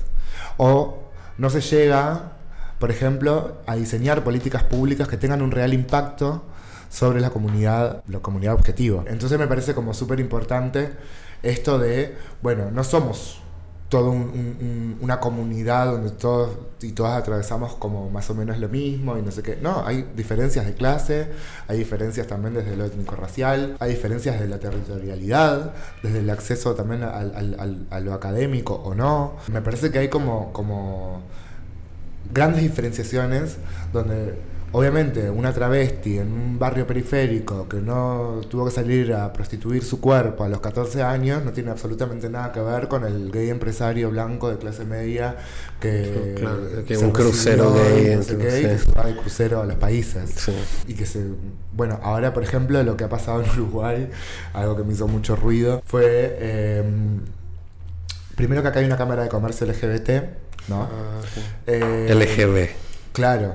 Es lo que yo decía. O sea, yo hace poco hice un posteo sobre eso. Que bueno, entonces, en todo caso, que hablen de LGB y no de LGBT. Que la T eh, la, la- la Claro. vayan quitando. Porque en realidad, hablar de, de una realidad, o sea, embanderarse para de alguna manera hacer sus acuerdos económicos, donde también participa el Estado, donde lo que hicieron fue habilitar a que se puedan casar parejas gays y lesbianas de, eh, De otros otros, países. países, donde no se pueden casar, donde no está el matrimonio igualitario, que puedan venir a Uruguay a casarse, hacer como una especie de turismo de eso.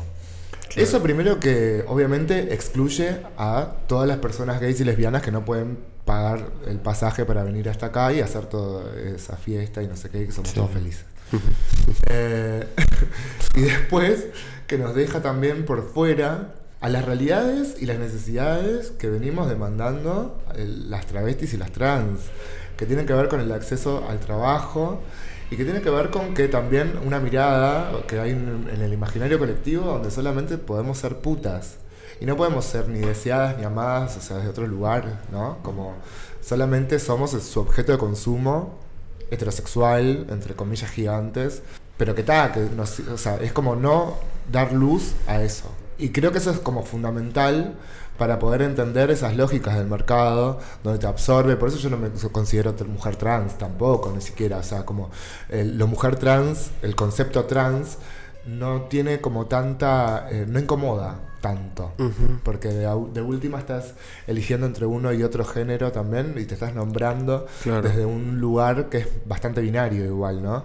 O sea, respeto a quienes sí se nombran así, pero yo no me, no me, Claro, te identificas no me por eso, encuadro claro. en esa categoría porque prefiero poner sobre la mesa lo travesti, que incomoda, que, que de alguna manera te, hace, te interpela y te hace revisar cuál es el concepto que vos tenés de travesti, que seguro lo tenés este, Sí, sí, como sí. mucho más aceitado. o sea, totalmente. Lo tenés mucho más incorporado también. O sea, desde, el- desde ese lugar, ¿no? Desde, desde el estigma, desde el lugar como de todo lo, lo malo que se le ha asignado, pero que venga. Bueno, en Argentina hay un movimiento travesti muy grande, pensando en Susy Shock, en Marlene Guayar, bueno, en la propia Luana Berkins, Diana Zacayán. Sí, sí, sí. Ellas son grandes referentes del movimiento travesti. Travesti, Que tiene que ver justamente con esto de venir a problematizar qué nos pasa cuando somos cuerpos que están hipersexualizados, cuando no somos Caitlyn Jenner, ponele. Claro. Eh, que no vivimos una realidad de Hollywood y de, de derecha. Claro. liberal. Sí, que sí. vivimos otra realidad, que sentimos justamente el peso de una sociedad que se posiciona desde la derecha o desde, lo- desde los conservadurismos y impacta directamente sobre nuestros cuerpos, racializados, pobres, estigmatizados en una esquina y como decía, hipersexualizados, cuando parece que no sirviéramos para otra cosa que no fuera para, para chupar pija, básicamente. Delfi, ahí va esta pregunta. Encontramos dentro de todas las conversaciones que hemos ido teniendo con identidades trans que esta cuestión, bueno, de cómo llamarme, de cómo, del término y también de hasta qué punto quiero no que haya influencias de otros países en mi vivencia, ¿no? ¿Cómo, ¿Cómo, fue en tu camino? Vos venís de, de una familia de evangelistas, ¿cómo fue el derrotero?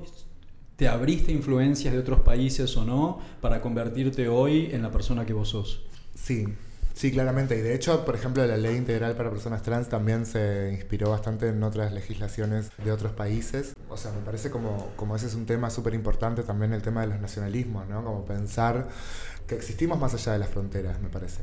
O sea, de hecho ahora estoy usando una remera que dice nadie en el mundo es ilegal, porque tiene que ver con eso, con la migración y con, bueno, cómo recibimos a las personas que no son de acá.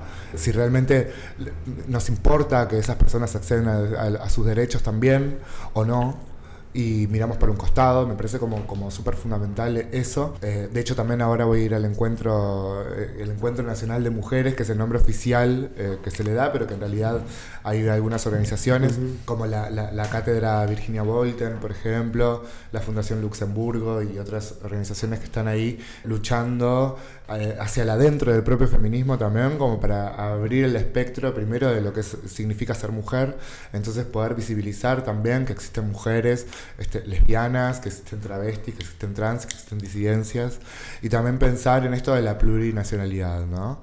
Como que no solamente sea desde un lugar como, bueno, yo desde esta frontera terrestre que me designa eh, el Estado-Nación, justamente si buscamos romper con, con, algunas cuestiones como que traemos desde, desde, eso, desde esa época, ¿no? desde la colonia y, y, traemos desde una concepción sumamente eh, racista, fascista, que heredamos de alguna manera de los barcos. Yo no, porque yo vengo de otros barcos. Pero bueno, me parece que, que es como pensar en esa clave, como salir un poco del nacionalismo de, lo chiquito y pensarnos como, no sé, como habitantes de, de, una, un espacio. Que, que, claro, que va mucho más allá de esa franja ficticia a la que llamamos frontera, ¿verdad? Esta cuestión de las intersecciones es algo que nos, nos, ocupa mucho, nos hace reflexionar mucho y nos interesa poner bien en el foco en el programa. Vos activás en la Misangas, que es este colectivo Mujeres Afrodescendientes. Tenemos la Ley Integral para las Personas Trans que trae ciertas reparaciones para las personas trans que han sufrido bajo la dictadura o discriminación por parte del Estado en distintas situaciones. ¿Cómo va la cuestión, eso respecto de la identidad trans travesti y de, de lo que es afrodescendiente?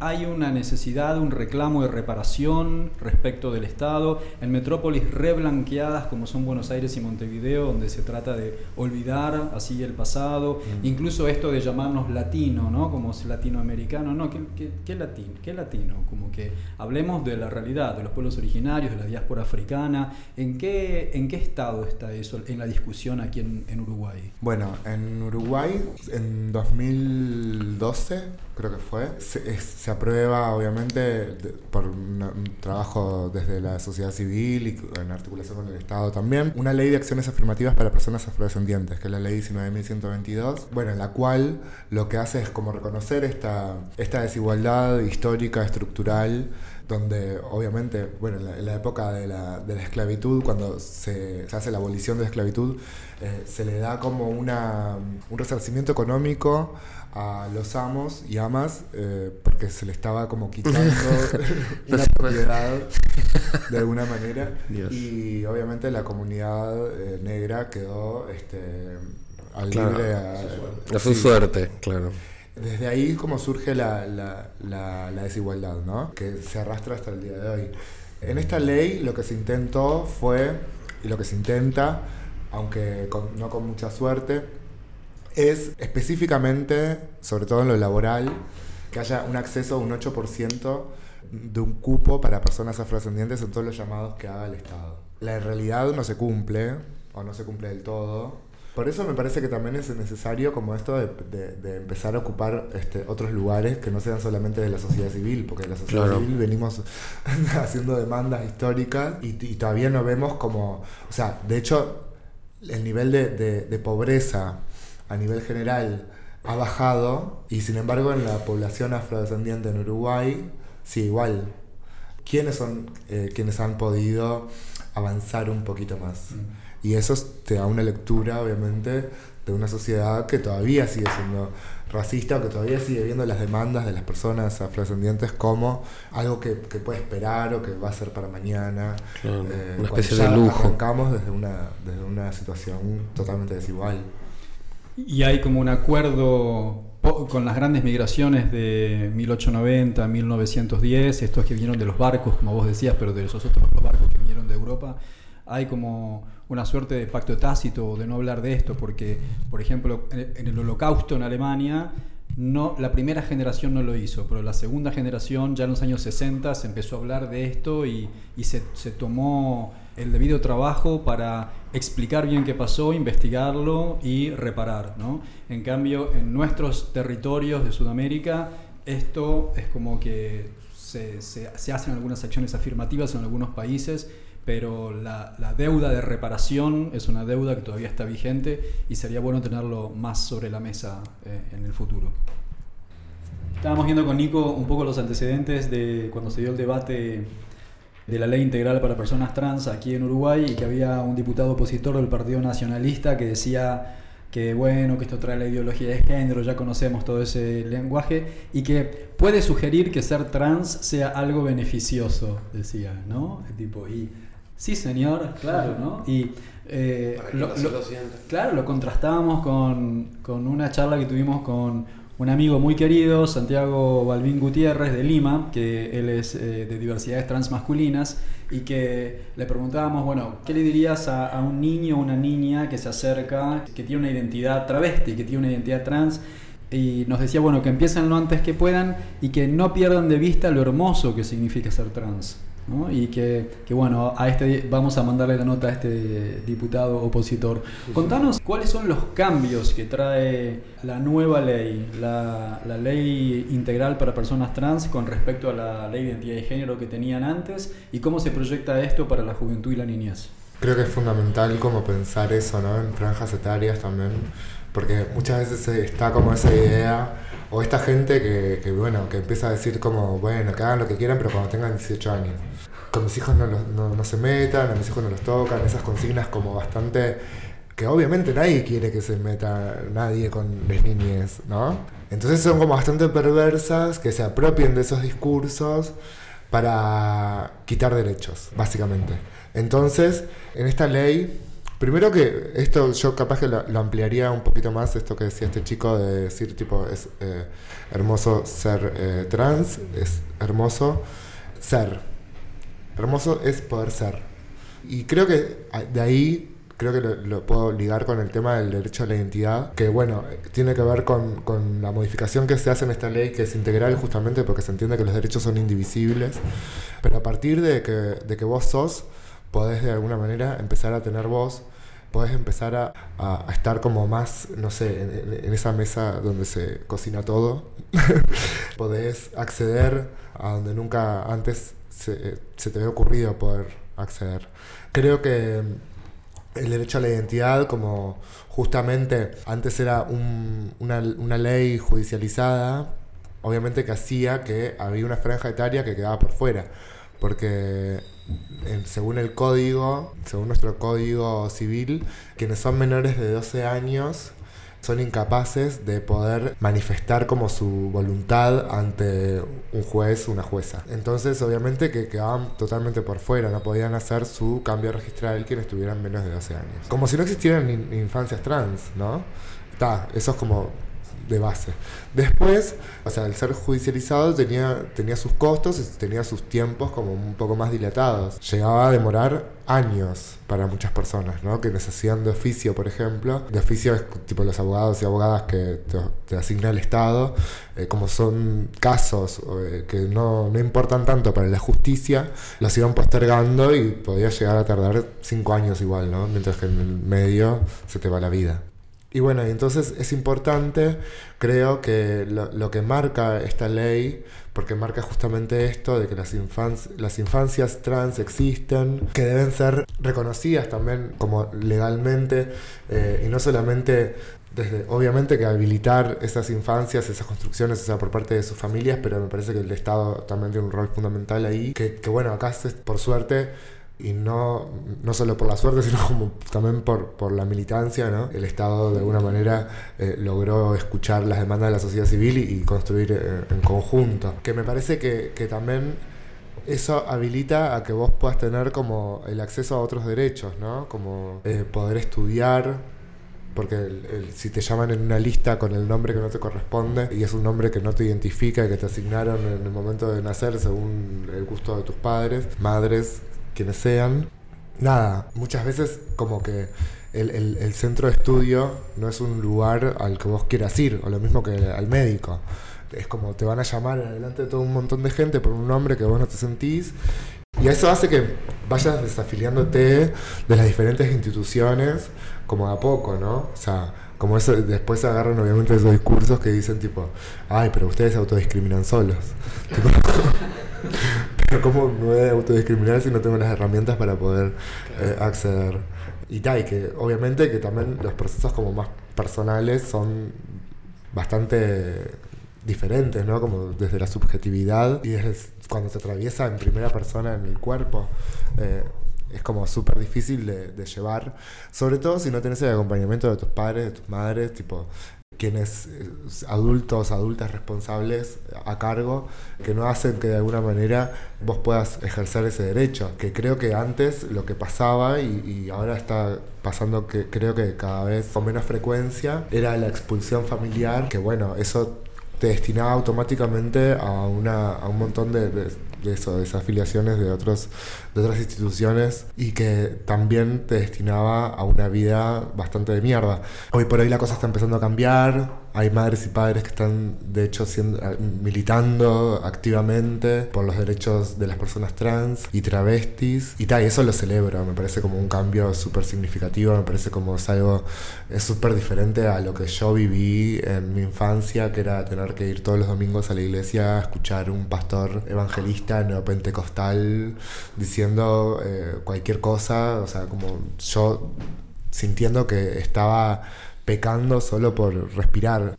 Obviamente que pasar de eso, o yo tuve la suerte igual de una familia que no me echó, ¿no? O sea, más allá de todo eso, que, lo que hizo fue de alguna manera silenciar mi identidad durante muchísimo tiempo, cuando decidí de alguna manera expresarme, no tuve como ningún problema, pero es un, una excepción, sobre todo por quiénes son mis padres, ¿no? O sea, por, o por quiénes, la, la, formación que tenían ellos claro. en cuanto a lo religioso y lo que creían. Y también, obviamente, que mi padre, tipo militar retirado, o sea, como yo me esperaba lo peor. Y, y tal, y por suerte no, no fue así. Pero me parece que justamente desde ese lugar también yo entiendo que tengo algunos privilegios. Entonces utilizar esos privilegios, ese lugar de privilegio, para mí es fundamental para mi activismo, porque hay otras que están peor que yo, hay otras que no pueden venir a sentarse acá a hablar con ustedes porque, no sé, están presas o porque están claro. en otras situaciones que están totalmente aisladas. Y si bien no creo en la representatividad como concepto o como una cuestión así como tan fuerte, o sea, yo no creo que represente a nadie más que a mí misma en realidad, pero sí me parece que, que, es necesario ocupar esos espacios para poder también no sé, hablar de, otras cuestiones, o sea, de, decir, esto existe. Y estaría bueno que se incorpore. O sea, como si sirve de, para allanar el camino también, la visibilidad y decir tipo, che, está esta otra y esta otra, y capaz que si querés la podés llamar, me parece que es como súper importante. Y tal, y eso, de eso se trata un poco también como la construcción colectiva, ¿no? ¿Qué es un aliade? ¿Qué mensaje le das vos a un aliade? Que tiene que hacer todo lo que yo digo. okay. Ya nos lo dijeron eso. sí, para mí el lugar del aliade es obviamente un lugar que creo que es fundamental, pero no es un lugar que tenga que protagonizar, obviamente. Bueno, yo lo, lo, lo veo como mucho desde la praxis con el trabajo que llevamos cotidianamente con Leo de Sosa, que, que, bueno, fundamos el colectivo artístico La Contracultural, donde él no es trans, pero está súper involucrado con, con, la causa y militándola fuerte y obviamente que vamos en el proceso vamos aprendiendo, ¿no? Uh -huh. eh, porque también no quiere decir que yo tenga todo tan claro o, o, sepa todo de lo trans y lo travesti por ser travesti, ni tampoco el aliado o la aliada, el aliade por por, por, tener como una persona cercana donde se involucre en esta militancia. Creo que, bueno, obviamente hay, hay lugares a los que no podemos acceder y necesitamos de esos aliados y aliadas. Por ejemplo, pensando en, la política, lleva todo lo político. todo es político, todo es político. Qué. Bueno, pero sí, todo es político, tal cual. Sí. O sea, y eso es algo que nos diría Luca Fauno de una, todo es político. De, o sea, tipo, sí. En el sistema político eh, no hay representatividad, no hay personas trans, no hay travestis. Entonces, en, si pensamos, por ejemplo, en quienes votaron la ley integral para personas trans, si hubiéramos solamente esperado por la acción de las personas trans y travestis, no hubiera salido la ley. O sea, porque en el Parlamento todas las claro, personas que hay son, son cis. cis. Entonces, este, creo que ahí obviamente hay negociaciones en el medio, hay cuestiones como más este, de la política más pura y dura, pero que está, que en realidad tiene que ver también con, con, eso, cuál es el rol que se ocupa, desde qué lugar y de qué lugares todavía no pertenecemos, porque es como en algún momento, no sé, para que las mujeres eh, pudieran votar, este, también los hombres tuvieron que, en esos lugares que estaban ocupando del lo político, tuvieron que ponerse la camiseta, empoderarse y, y embanderarse de algo claro. que creo que me parece que obviamente con las lógicas del hoy, con esto de los medios de comunicación y la visibilidad y la no sé qué, creo que quienes tienen que ser eh, visibles y quienes tienen que poner la voz en un micrófono sean las personas protagonistas, no seamos las personas protagonistas de esa lucha. Pero después por detrás hay hilos que se van tejiendo, que para eso están, creo, eh, las alianzas, ¿no? Y que no esperen reconocimiento, porque uh -huh. se trata de eso, cuando es real, se trata de, bueno, sí, sí. yo aporté a esto porque me estoy convencido, convencida de que tengo que hacerlo, no porque necesite una cocarda. y establezcamos alianzas regionales propias, porque, o sea, la avanzada neofascista está, en, o sea, se nos viene encima, o sea, tipo... Los micrófonos de Puto el que lee siempre abiertos. Delfina, muchísimas uh -huh. gracias por todo tu tiempo en esta jornada de tanta actividad. Te dejamos volver a la campaña. Yo voto por vos. Muchas gracias.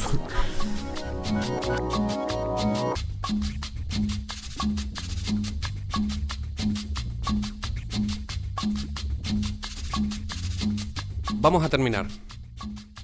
Somos Nico Martínez y Omar Beretta. Y juntos hacemos el programa Puto el que lee. Suscríbete a nuestro canal de podcast. Los links a autores, músicas, videos y otras cosas chulis y puretes que se mencionaron en el programa los colgamos en nuestras redes. Seguinos en Facebook y Twitter, arroba puto el que lee 108. Ahí también podés mandarnos la info de tu novela, poemas, obra de teatro, perfo, concierto o gacetilla de prensa que quieras difundir. Y también acciones de defensa de nuestros derechos, info sobre HIV, etc. Producción general, puto el que lee. En Asunción nos da de comer Mango Tango Food. Tine musical de nuestro programa es el tema Zona Roja de Mnesis. En el Año Internacional de las Lenguas Indígenas nos enseña guaraní la Casa 1073. Agradecemos especialmente a Octavio Linares, responsable de nuestra tecnología en sonido. A Nico Granada y al equipo del surtidor por la edición. En Buenos Aires nos salvó la vida Nacho Franco, ingeniero en sonido. Para toda Sudamérica, educación sexual integral y laica. Hasta, Hasta la, la, próxima. próxima.